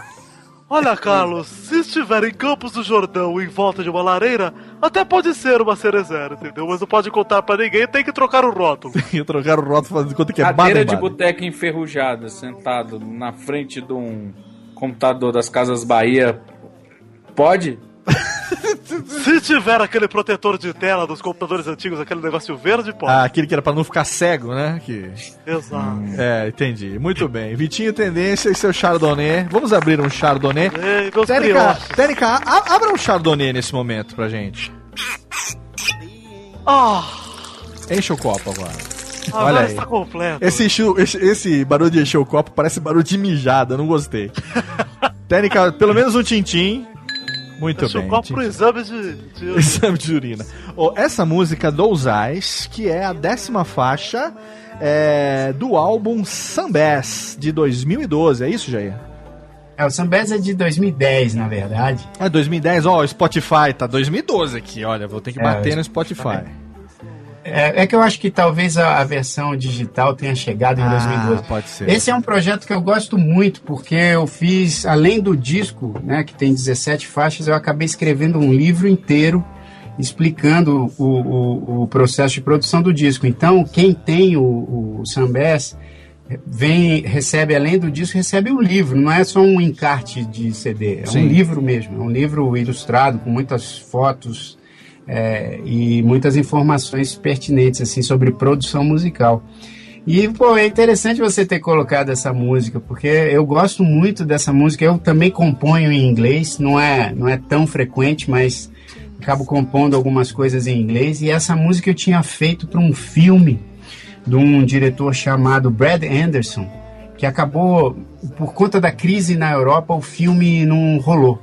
Ele, ele é um diretor americano, mas ele estava fazendo uma produção com, com a Espanha, e aí teve aquela séria crise na Espanha, que até agora não, não se resolveu direito, e, e acabou que o filme não foi, mas eu acabei fazendo a música e, e gravei a música mesmo assim. Cara, é, é uma das minhas preferidas de todos os álbuns até hoje. É, tá na minha. Eu tenho uma playlist aqui que se chama Favoritos no Spotify e ela tá acho que na segunda ou terceira faixa aqui. Na época que eu fui programar a minha playlist, eu falei: não, essa daqui tem que entrar porque. Cara, é muito. É uma delícia de música, cara. Eu tô rasgando. Inclusive, Léo, é, pra quem não sabe, até o Jair, Rodri o Jair Oliveira deve saber que Those Eyes é aqueles olhos, viu? Exatamente, exatamente. Olha Sabem, aí. gente. Grande, grande. Não é, o, não, é o, momento- não é o olho de boneca, Vitor? Então, é pra não confundir, exatamente, Carlos. Quero deixar claro aqui pros ouvintes. Exatamente. Não são obrigado. 12, 12 reais, não são 12 olhos também, não, né? Exato, pô, Léo, é, é isso aí. Esses são os erros comuns que os ouvintes podem né? cometer. 12 reais é 12 por olhos. ser, né? por 12 ser uma mídia só de áudio. Ou 12 reais, assim. 12 O cara, ai, ai, ai, ai, ai, ai, ai, ai, ai. 12 reais, né?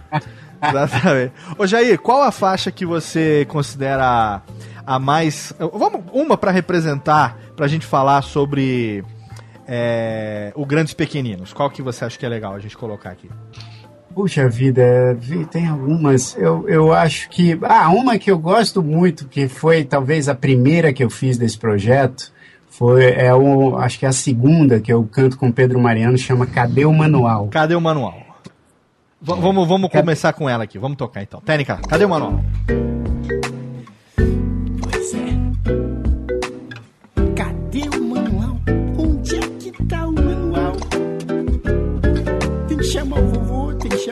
Chamar a vovó, o tio, a tia, todo mundo pra ajudar, né? Mas com amor a gente acerta. Como é que pega?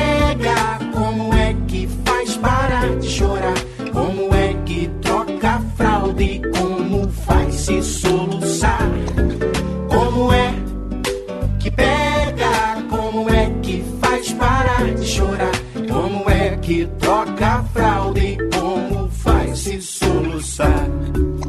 Pros pais de primeira vinda. É, meu amigo, criança, eu que sou pai de três filhos, digo de conhecimento, de calça, devia realmente vir com manual, porque não é fácil. E o Jair, se não bastasse todo o, todo o talento, toda a criatividade, ele criou esse projeto que eu queria falar um pouquinho dele nesse momento aqui, que é o projeto Grandes Pequeninos, né? Ah, foi lançado esse projeto, agora aqui eu tenho a informação correta, e essa aqui foi no segundo semestre de 2009. Isso. E esse, pro- esse projeto foi feito simplesmente é, é, é, como trilha sonora em homenagem ao nascimento da, da, da Isabela. Isso, é. Foi, foi justamente isso aí, porque assim, é, quando a Isabela nasceu, ah, né, eu e Tânia ficamos simplesmente extasiados com essa coisa de- dos pais de primeira viagem, né? Aham. E, enfim, foi, foi algo muito especial na, em nossas vidas, que depois essa sensação só se repetiu em 2011, né? Com a chegada da Laura. Mas é, quando a Isabela nasceu, em 2007, o dia que a gente trouxe ela para casa, vindo da maternidade, foi mais ou menos a sensação que eu tive com, a- com, com o tema dessa música aí, né? Ah, cara, que Obviamente legal. que eu não estava atrás de um manual, mas... é, Mas eu adoraria acho- que ele existisse, né? é, isso. Mas eu acho que você, Léo, não sei quem mais aí com quem eu tô falando, tá, tem filhos? Não, só eu mas- tenho filhos daqui, só eu mesmo. É, Ah, quer dizer, que, é, reconhecidos em cartório, só eu. né? O Pelé também, tá? É, o Pelé também. Parou Entende? chorar agora, não vai assumir isso. É, olha, eu tenho que falar, mas eu.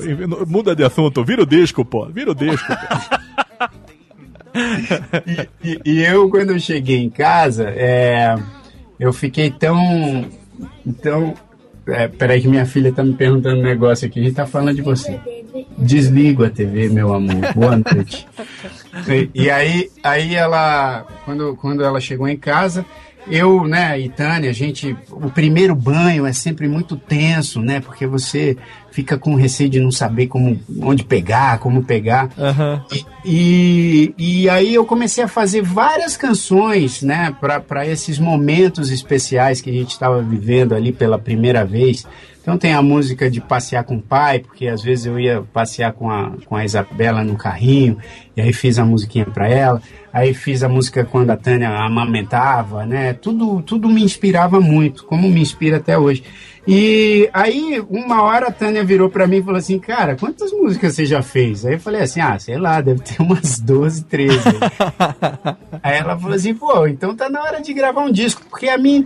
Eu, na verdade, não tava nem com a intenção de gravar um disco. Eu tava na pilha de fazer músicas para minha filha, né? Aham. E aí eu gravei um disco, chamei um monte de gente que também estava mais ou menos na mesma situação, com filho pequeno, né? O Simoninha, o Max de Castro, o seu Jorge, o João Suplicy, enfim, um- uma porção de gente. E a gente lançou o projeto em 2009 com um livro escrito pela Mariana Caltabiano, que também é uma, uma grande autora de coisas infantis. Mariana Caltabiano, que tem aquele personagem, aquele cachorrinho, né? Esqueci o É, nome agora. É o, é o Gui Estopa, Gui né? Estopa, isso, isso, isso, isso. Muito legal. É, Zuzubalândia dela também. Isso, enfim. isso mesmo, Gui Estopa. Tem, tem muitas coisas bacanas da Mari. E aí a gente fez esse volume 1, transformamos em peça também. Eu e a Tânia, em 2010, a gente acabou estreando um espetáculo infantil aqui em São Paulo. Ficamos, acho que, seis meses em cartaz no Teatro Folha. Desse espetáculo era legal o convitinho, que tinha o nenê com um cordãozinho umbilical, assim.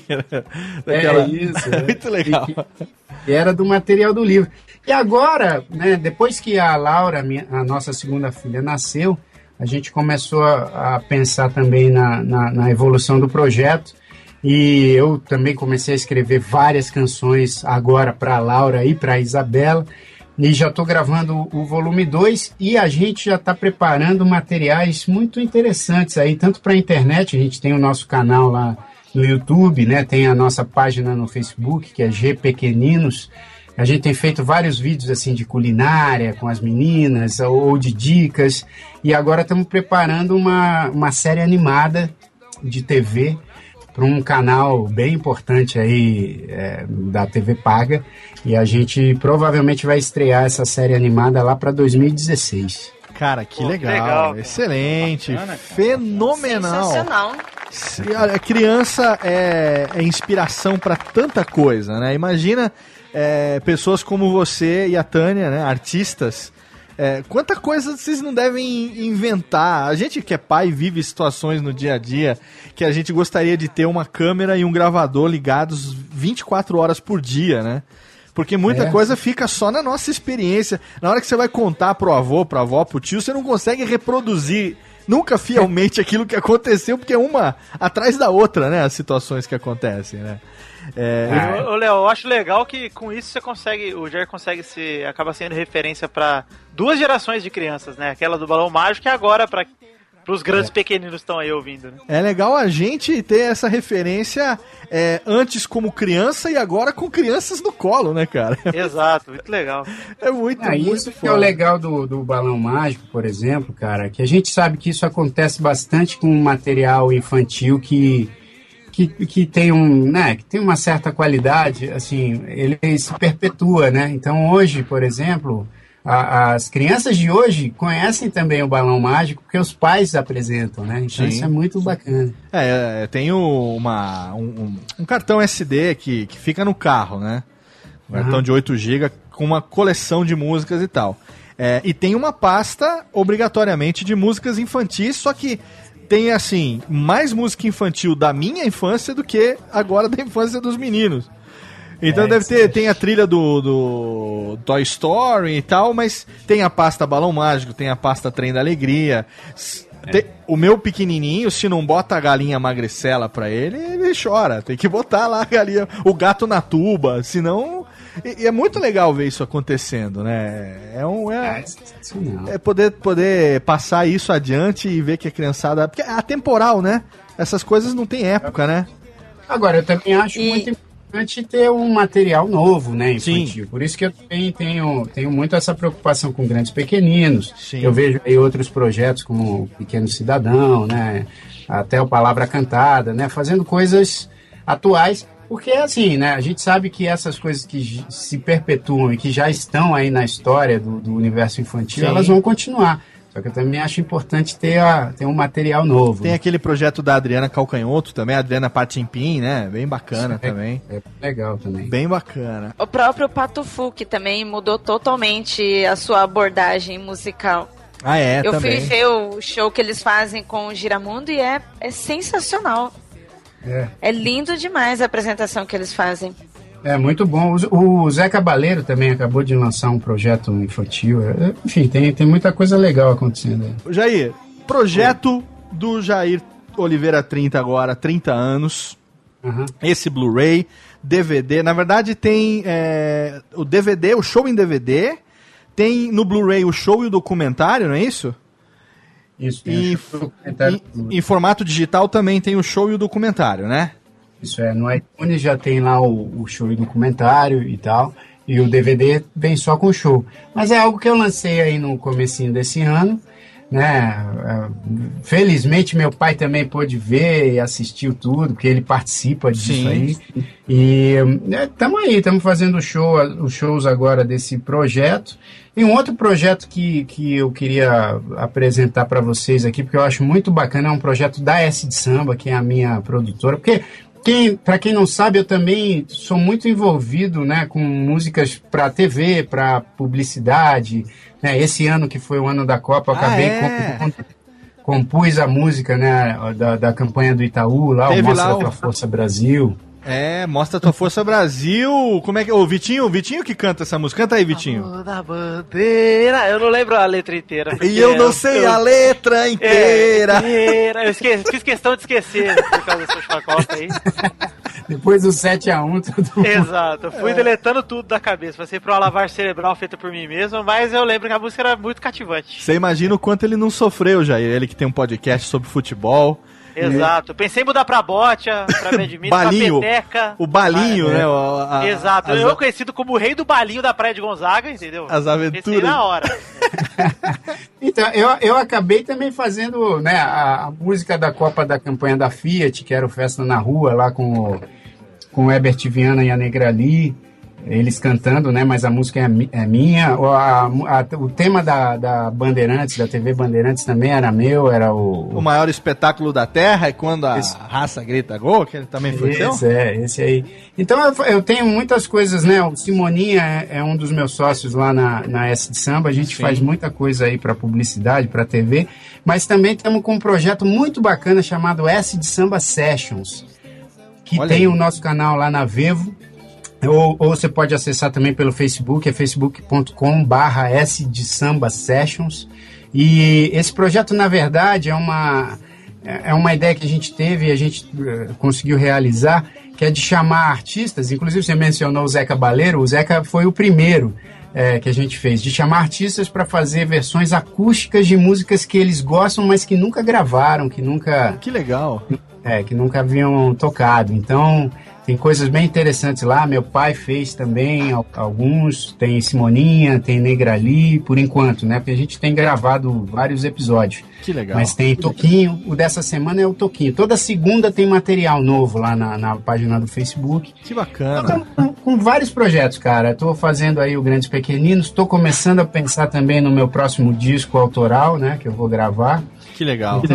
Estamos com várias coisas e, e sempre que vocês quiserem falar comigo aí para saber das novidades, eu estou às ordens. Com certeza, com certeza, e eu vou abusar da, da, da sua boa vontade. Na verdade, eu não vou abusar, não. Eu vou, eu vou, eu vou dizer aqui um negócio. Eu tenho um. um não, é um não é um sonho, mas é, é uma vontade que eu acho que um dia eu vou conseguir realizar, que é o seguinte: é fazer uma refeição junto com você, trocar uma ideia, fazer um brinde, te dar um Ah. abraço e te dizer muito obrigado, cara, por, por tudo que Pô. você representa e por tudo que você já representou na minha vida. E, cara, não é só a participação aqui no programa, não. É, é- é- a participação no programa hoje é, é a realização de parte desse objetivo, que era bater um papo contigo, trocar ideia.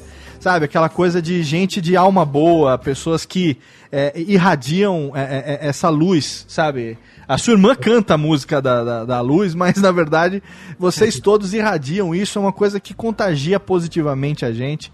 E eu ainda tenho vontade de um dia te encontrar, te dar um abraço, te agradecer pessoalmente por tudo isso. Quem sabe numa dessas idas a São Paulo, quem sabe você não vem aí a Serra Negra descansar uma hora dessa? Por que não? Eu fico muito feliz Com- palavras e, enfim, para mim eu acho que isso que é o importante, a gente levar da vida são, é, essas coisas assim, da amizade, sabe, da- do, do bem-estar, isso eu fico muito feliz de ouvir e a hora que você quiser, meu irmão, quando você estiver aqui em São Paulo ou eu estiver por aí, a gente vai, vai, vai almoçar junto, a gente troca essa ideia e para os outros também, viu, para vocês que estão aí também.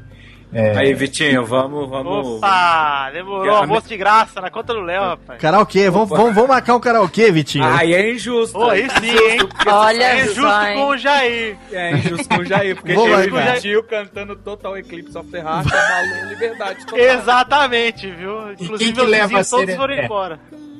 Quem que vai levar a Oi? sério? Cuidado com seus convites, Jair. Olha com esses meninos.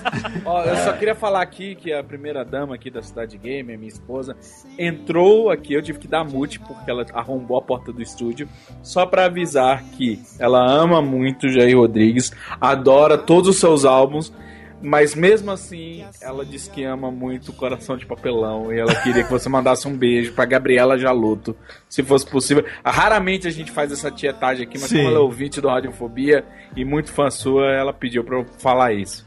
Ô, Gabriela, um beijo enorme pra você. Obrigado aí pelo carinho. Puxa vida, isso, isso é demais. Aliás, eu ia falar, inclusive, logo no comecinho que a gente estava falando, né? Porque eu estava fazendo show no interior aí a semana passada, aí chegou um cara, eu fui comer numa praça de alimentação de um shopping que, que tinha lá na cidade, aí um cara chegou pra mim e falou assim, ele botou a mão no meu ombro e disse, até meio sério, ele falou assim, sou o seu maior fã. Aí eu virei pra ele e falei assim, é mesmo? Puxa vida, muito obrigado, hein? Aí a, a, a pergunta seguinte foi, nunca mais fez nada na música? Parou? é meu maior fã mesmo. Ai, meu Deus do céu. aqui. Ô, ô, Jair. Vamos lá, Queria- Vitinho, Vitinho, extrai aí, Vitinho, as perguntas. Vamos lá. Eu queria aproveitar que a gente tá no papo da, da música aqui dizer que eu tenho um irmão que é músico também. Eu vejo meu irmão lutando lá, ralando, gravando CD, o caramba. Quero perguntar pra você que dica você daria pra alguém que tá buscando entrar nessa carreira? Você, como não só como músico, mas como produtor, como uma pessoa que estudou música, né? Que dica você daria pra pessoa que, sei lá, que tipo de. Que, quais decisões a pessoa deve tomar? O que ela deve seguir? Se ela quer inserir, se inserir nesse cenário aí hoje em dia. Pô, cara, isso é muito legal, porque eu tenho também feito agora bastante é, workshops, né, oficinas, palestras, falando sobre produção, sobre composição, criatividade, e essa é uma das perguntas que mais pinta, assim, né? É, e eu, cara, o que eu acho, assim, tem que ter persistência, porque não é um... Hoje em dia, apesar da, da, da música estar mais espalhada aí, né, por conta da, da, da internet, da globalização, enfim, todo mundo hoje em dia ouve música. Eu lembro que na nossa infância a gente tinha que reunir na casa de quem trazia um vinil novo, de uma É. banda nova, né, pra gente ouvir todo mundo junto, era um negócio mais coletivo. Hoje, a música, a, a, a experiência é muito mais individual e isso acaba multiplicando também, né? A quantidade de gente que, que compra ou que, ou que se, se relaciona com a, com a música de alguma forma. Mas mesmo com esse aumento, assim, da, da- do mercado da música, né? Não do mercado fonográfico. O mercado fonográfico deu uma embicada, mas o, o mercado da música acabou crescendo nos últimos anos. Mesmo assim, ainda é muito difícil para quem começa, principalmente porque a gente não tem uns veículos assim muito democráticos, né? A internet ainda está engatinhando, é muito raro você ver quem consegue navegar sem ser também manipulado, enfim, de alguma forma. E a, a gente sabe que a TV e o rádio né, acabam sendo um olho mágico, que a pessoa só vê o que está ali na frente da porta, porque a porta É. só deixa ver aquilo, né? Sim. E são poucas as pessoas que têm a coragem de abrir a porta para ver o que está lá do outro lado. Mas assim, o que eu, o que eu dou de dica, cara, é a persistência. é, e se você tem a paixão como eu sempre tive pela música, eu acho que isso acaba vencendo essas dificuldades e uma hora você você se realiza, né, não só espiritualmente, mas acaba se realizando também financeiramente ou, ou em outros aspectos, porque você tem essa paixão e essa paixão é essencial. Então, se seu irmão ou qualquer outra pessoa que você conheça tem essa paixão pela música, não é fácil, é um caminho muito difícil de ser trilhado, mas com essa paixão acho que você consegue ultrapassar os obstáculos e um dia chegar onde você quer chegar. Olha aí, excelente. legal, legal porque eu vejo o meu irmão ralando lá e falo assim, pô, cara, é. Você vê o talento, você vê tudo, mas realmente é questão, como tudo em arte, né? É persistência, cara. É. Tem que lutar até, até conseguir o seu espaço, é verdade. É, fora que aqui no Brasil a gente tem uma série de outras dificuldades que eu acho que a gente ficaria muito tempo aqui falando, mas Sim, enfim. claro.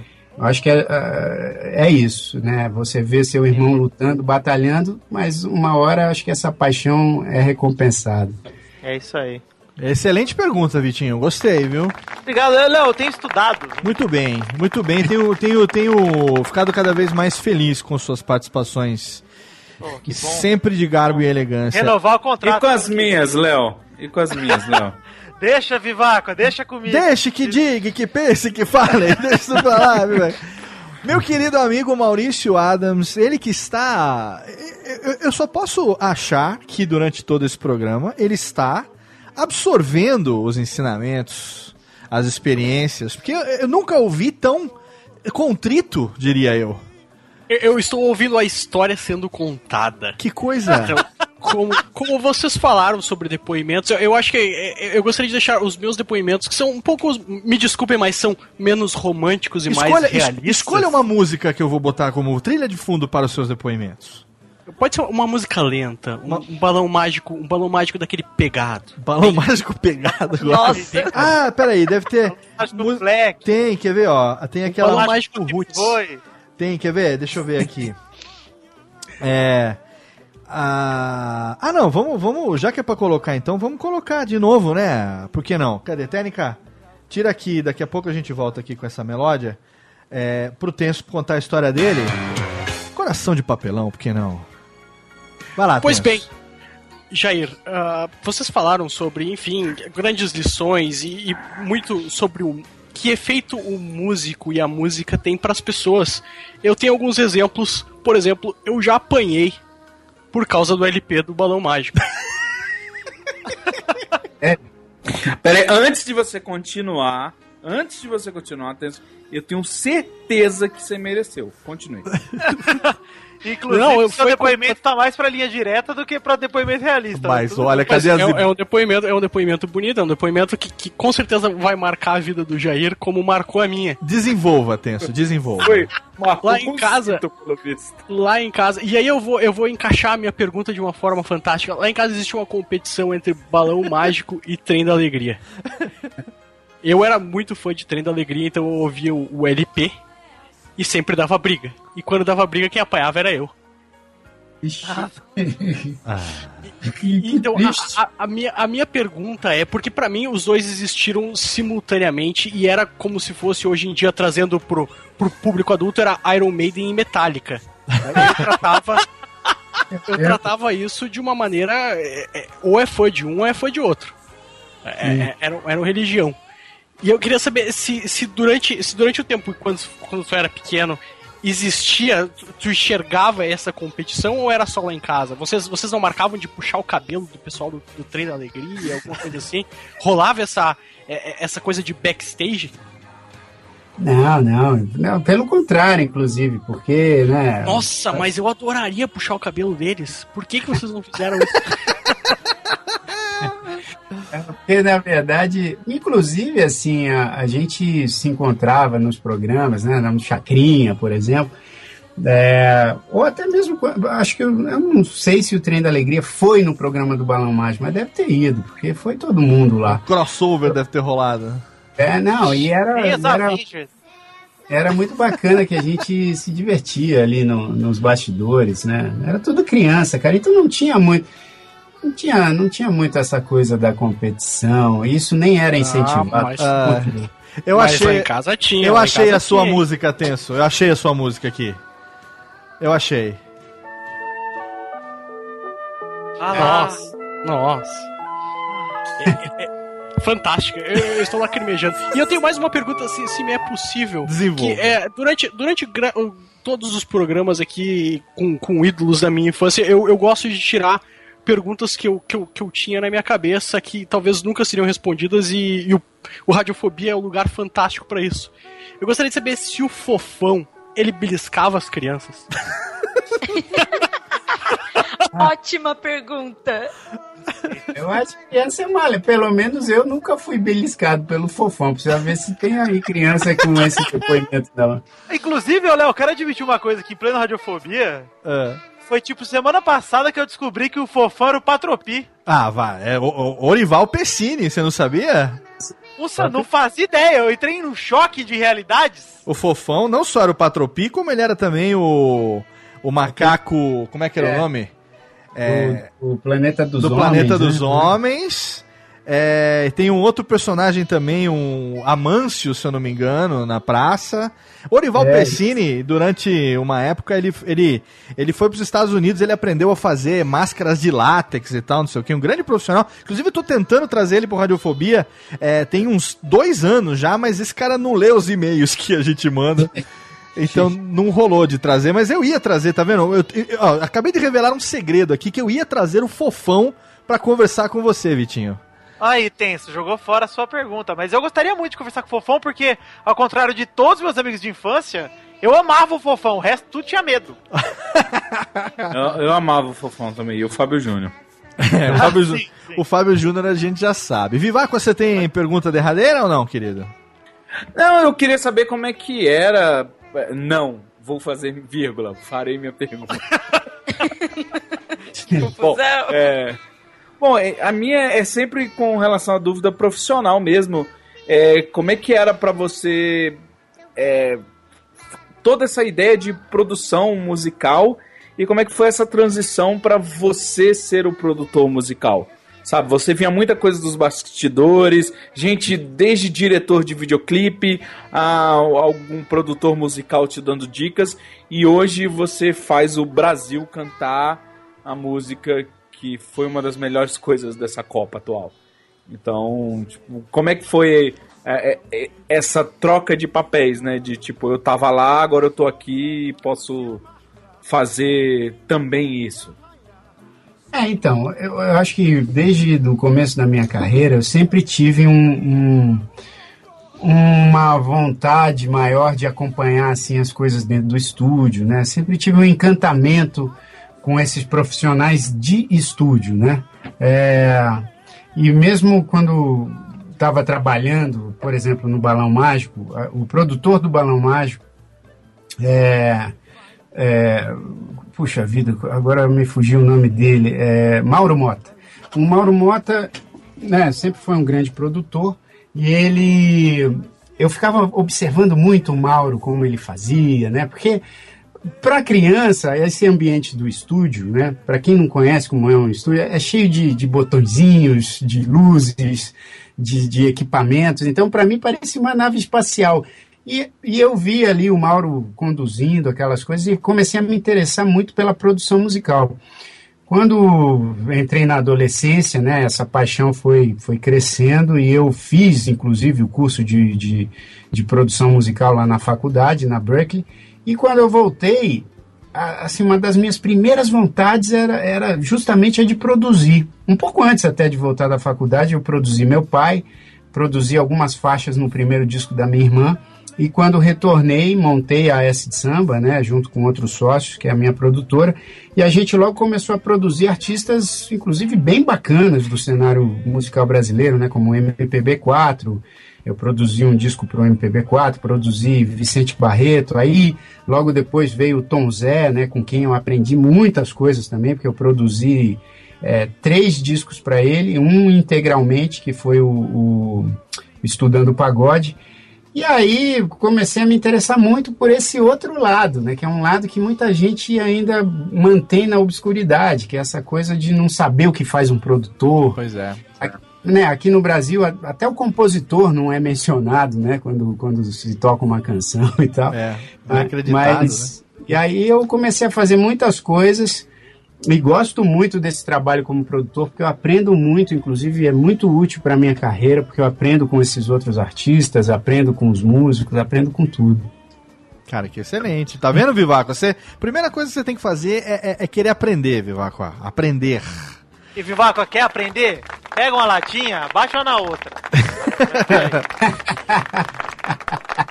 Eu, me perdi um pouco, mas eu vou seguir os conselhos de você. Isso é porque você tá bêbado. Você deu vodka pra técnica, depois deu tequila, deu, ou misturou as coisas. Ah, Só que eu tô sabendo que você já deu a garrafa pela metade, então você já tomou antes, né, queridão? Né? Já Não, tá- eu uso a garrafa pra limpar o... É, pra limpar, sei, o vidro, né? Garganta. É, tá bom. Ira, minha querida, tem pergunta derradeira, meu bem? Eu tenho uma pergunta, essa é uma pergunta simples, rápida, pra Indolor. gente não se alongar mais. É. é. Jair, qual é a música que você mais canta para os seus filhos hoje? Olha que bela pergunta. Isso aí é muito legal. Cara, eu, como sou compositor, eu também acabo envolvendo muito, porque eu, eu faço as canções para as minhas filhas, né? Então eu tenho muito orgulho de poder cantar para elas, mesmo antes de lançar os discos e tal.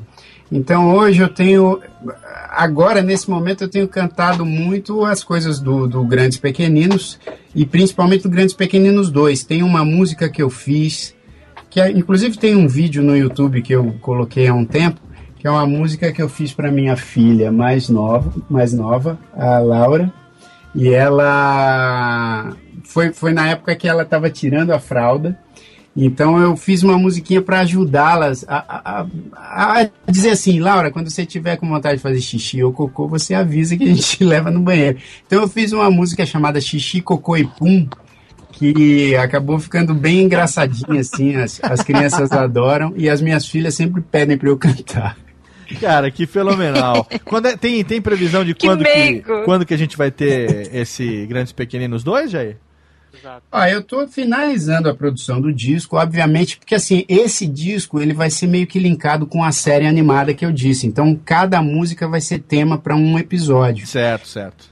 Mas, obviamente, o disco vai sair antes da série, porque a, a animação demora muito mais e tal. Então, o disco vai sair com algumas faixas e a série vai vir com mais, mais canções. Né? Maravilha. Então, acho que o disco, o disco sai agora, sei lá, começo do ano que vem, até, acho que até julho do ano que vem ele sai. Excelente. Então é só a gente acompanhar lá na fanpage, no facebook.com barra é, G, G Pequeninos. Todas as novidades a gente vai estar sempre sabendo ali na, na, na fanpage. É isso? Isso mesmo. Cara, que E se fenomenal. você quiser alguém pra te ajudar no clipe do Xixi Cocô e Pum, Viváqua tá aí. Vivaco tá É- aí, é tá à disposição três. nos três. Isso. E ele- Eu acabei de fazer os três ao mesmo Ao tempo. mesmo tempo. Eu tive que dar mute no microfone, porque só temos um convidado musical hoje. Agora você entendeu por que, que a Gabi Jaloto tem coração de papelão, né? Então, casou, casou Pros com... ouvintes aí tá no Instagram a foto do Viváqua. Viva, exatamente. Vamos fazer o seguinte, então. Vamos terminar o programa, né, gente? Ah, mas se foi muito legal, criançada. É, é, é. E olha, e pra encerrar o programa, eu vou, eu vou tomar aqui a, a liberdade de dispensar o Goulart. Goulart está, está, na, está na, no- na casa de repouso nesse momento. E eu vou pedir pra Técnica botar aqui. Técnica, bota aquela que a gente preparou, homenagem ao Jair, Jair Rodrigues, ao Jairzão, que é uma das mais fenomenais. Esse- aquele medley que hoje o Jair e a Luciana, né, pra fazer a gente chorar, quase todo show que eles fazem, eles têm cantado esse medley. E aí a gente vai ver e os caras lá estão cantando, aí a Luciana começa, o morro não tem meio, Jair vem. E só pra gente sentir saudade, vamos lá, TNK, cadê? Cadê? Original, hein? O morro não tem vez. E o que ele fez já foi demais. Mas. Olhem bem vocês quando derem vez ao morro, toda a cidade vai cantar. Escravo no mundo em que estou, escravo no reino em que sou, mas acorrentado ninguém pode. E é nesse clima que a gente chega ao final de mais um Radiofobia totalmente fenomenal. Um Radiofobia especial, Radiofobia diferente, vocês perceberam aí. Esse programa hoje O veio. existe, mas pedem pra se ac- Baixa a técnica. A técnica, a técnica tem que saber se ela segura a vodka ou abaixa o volume. É de duas uma. Uma, um programa que veio hoje num formato diferente, totalmente fenomenal. Conversando com meus amigos Vivaco. Obrigado, Vivaco, mais uma vez. Ah, que isso. Pra um prazer grandioso como esse, pode sempre me convocar. Estaremos sempre juntos. Obrigado, Ira, pelo perfume, pelas perguntas de altíssima relevância. Eu que agradeço por este convite para estar aqui com vocês e por relembrar mais uma vez momentos históricos da nossa vida com um ilustre convidado. Muito obrigado também, diretamente de Santi Leopold, Tenso, o menino que tomou uma surra da galinha magricela. Muito obrigado. Eu, eu adoro, eu adoro quando tem programa que eu consigo desvendar mistérios da minha infância. Mistérios da sua infância. É, é, é, eu, eu também gosto, Tenso, quando você traz essas. essas. A gente vai criar um quadro ainda aqui que é. a- a- como seria? Vamos, criar um nome pra esse quadro, um momento Vamos criar uma específico. lista. Uma lista Isso. de mistérios da infância. Exato, vamos criar um nome pro quadro, fazer uma vinheta. Eu acho que vai ficar bem legal ter o- no, fundo do baú, alguma coisa assim, o sarcófago do tenso, alguma coisa assim a gente vai criar. Mas ó, participação muito re- revelante, muito obrigado. Vitinho, obrigado, querido. Oi. Meu querido princeso, mais uma vez também presente aqui no Radiofobético.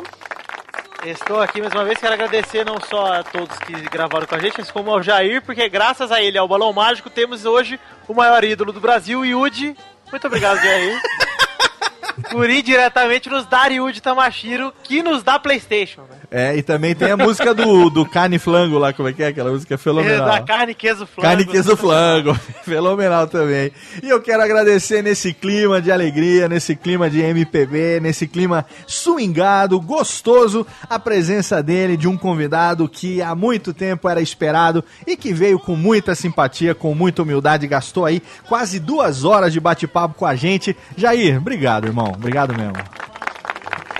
Eu que agradeço, enfim, quero deixar aqui o meu, meu contato também, tem lá meu site, jairoliveira.com.br, sempre tem agenda lá atualizada, e o Facebook, que é o facebook.com barra Jair Oliveira Oficial, e o Instagram é arroba Jair Oliveira, o Twitter também, arroba Jair Oliveira, e eu queria só também fazer uma divulgação da patroa aqui, porque ela estreou nesse último final, final de semana em Campinas uma peça. Olha aí. chamada- é, uma peça chamada Azul, que é ela e o André Garoli. é, só- são só os dois fazendo 10 10 cenas, né? É, muito bacana a peça. Vai ficar em Campinas, acho que até o final de novembro. E aí em janeiro estreia em São Paulo, aqui no Teatro Folha. Então é só, só procurar aí sobre Azul, que é uma peça dirigida pelo Isser Korik. E ela tá, tá muito bem. Eu sou fã, inclusive. Claro. Mas é isso, queria muito agradecer aí a- o papo com vocês. Obrigado, cara. Desejar sempre muito, mu- muita sorte, muita saúde para todo mundo aí. A gente é que agradece mesmo do fundo do coração. A gente fica aí, se precisar de qualquer coisa, qualquer coisa que você quiser divulgar, a gente tá aqui sempre à sua disposição. E, cara, mais uma vez, obrigado pelo que você já fez, pelo que você faz e pelo que você ainda vai fazer por nós nessa, nessa inspiração, nessa alma de artista cheia de, de, de coisas, de inventando, sabe, novidades e, e trazendo razões pra gente rir, pra gente sorrir, não só com o rosto, mas também com a alma, que é a herança de ninguém menos do que Jair Rodrigues. Obrigado, meu velho. Valeu, queridos.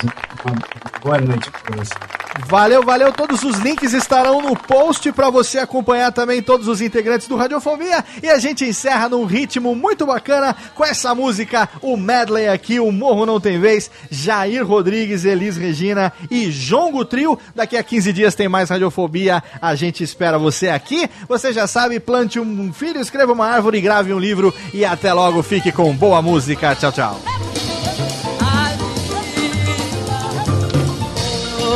Chorando, eu vi a mocidade perdida. Se alguém perguntar por mim, O que é que eu digo, Jair? diz que fui por aí, Fazendo o que, negão? levando o violão Ah, embaixo do braço. Mas por que, queridinho? O que, que é que você faz? Em qualquer esquina, eu paro em qualquer botequim. Ah, eu entro se houver motivo. O que, que você faz, negão? É mais um samba que eu Ah, quiserem saber, se volto, Que que eu digo? diga que sim, mas só depois que a saudade se afastar de mim. Mas só depois que a saudade se afastar de mim. Vamos nós! Acender a vela,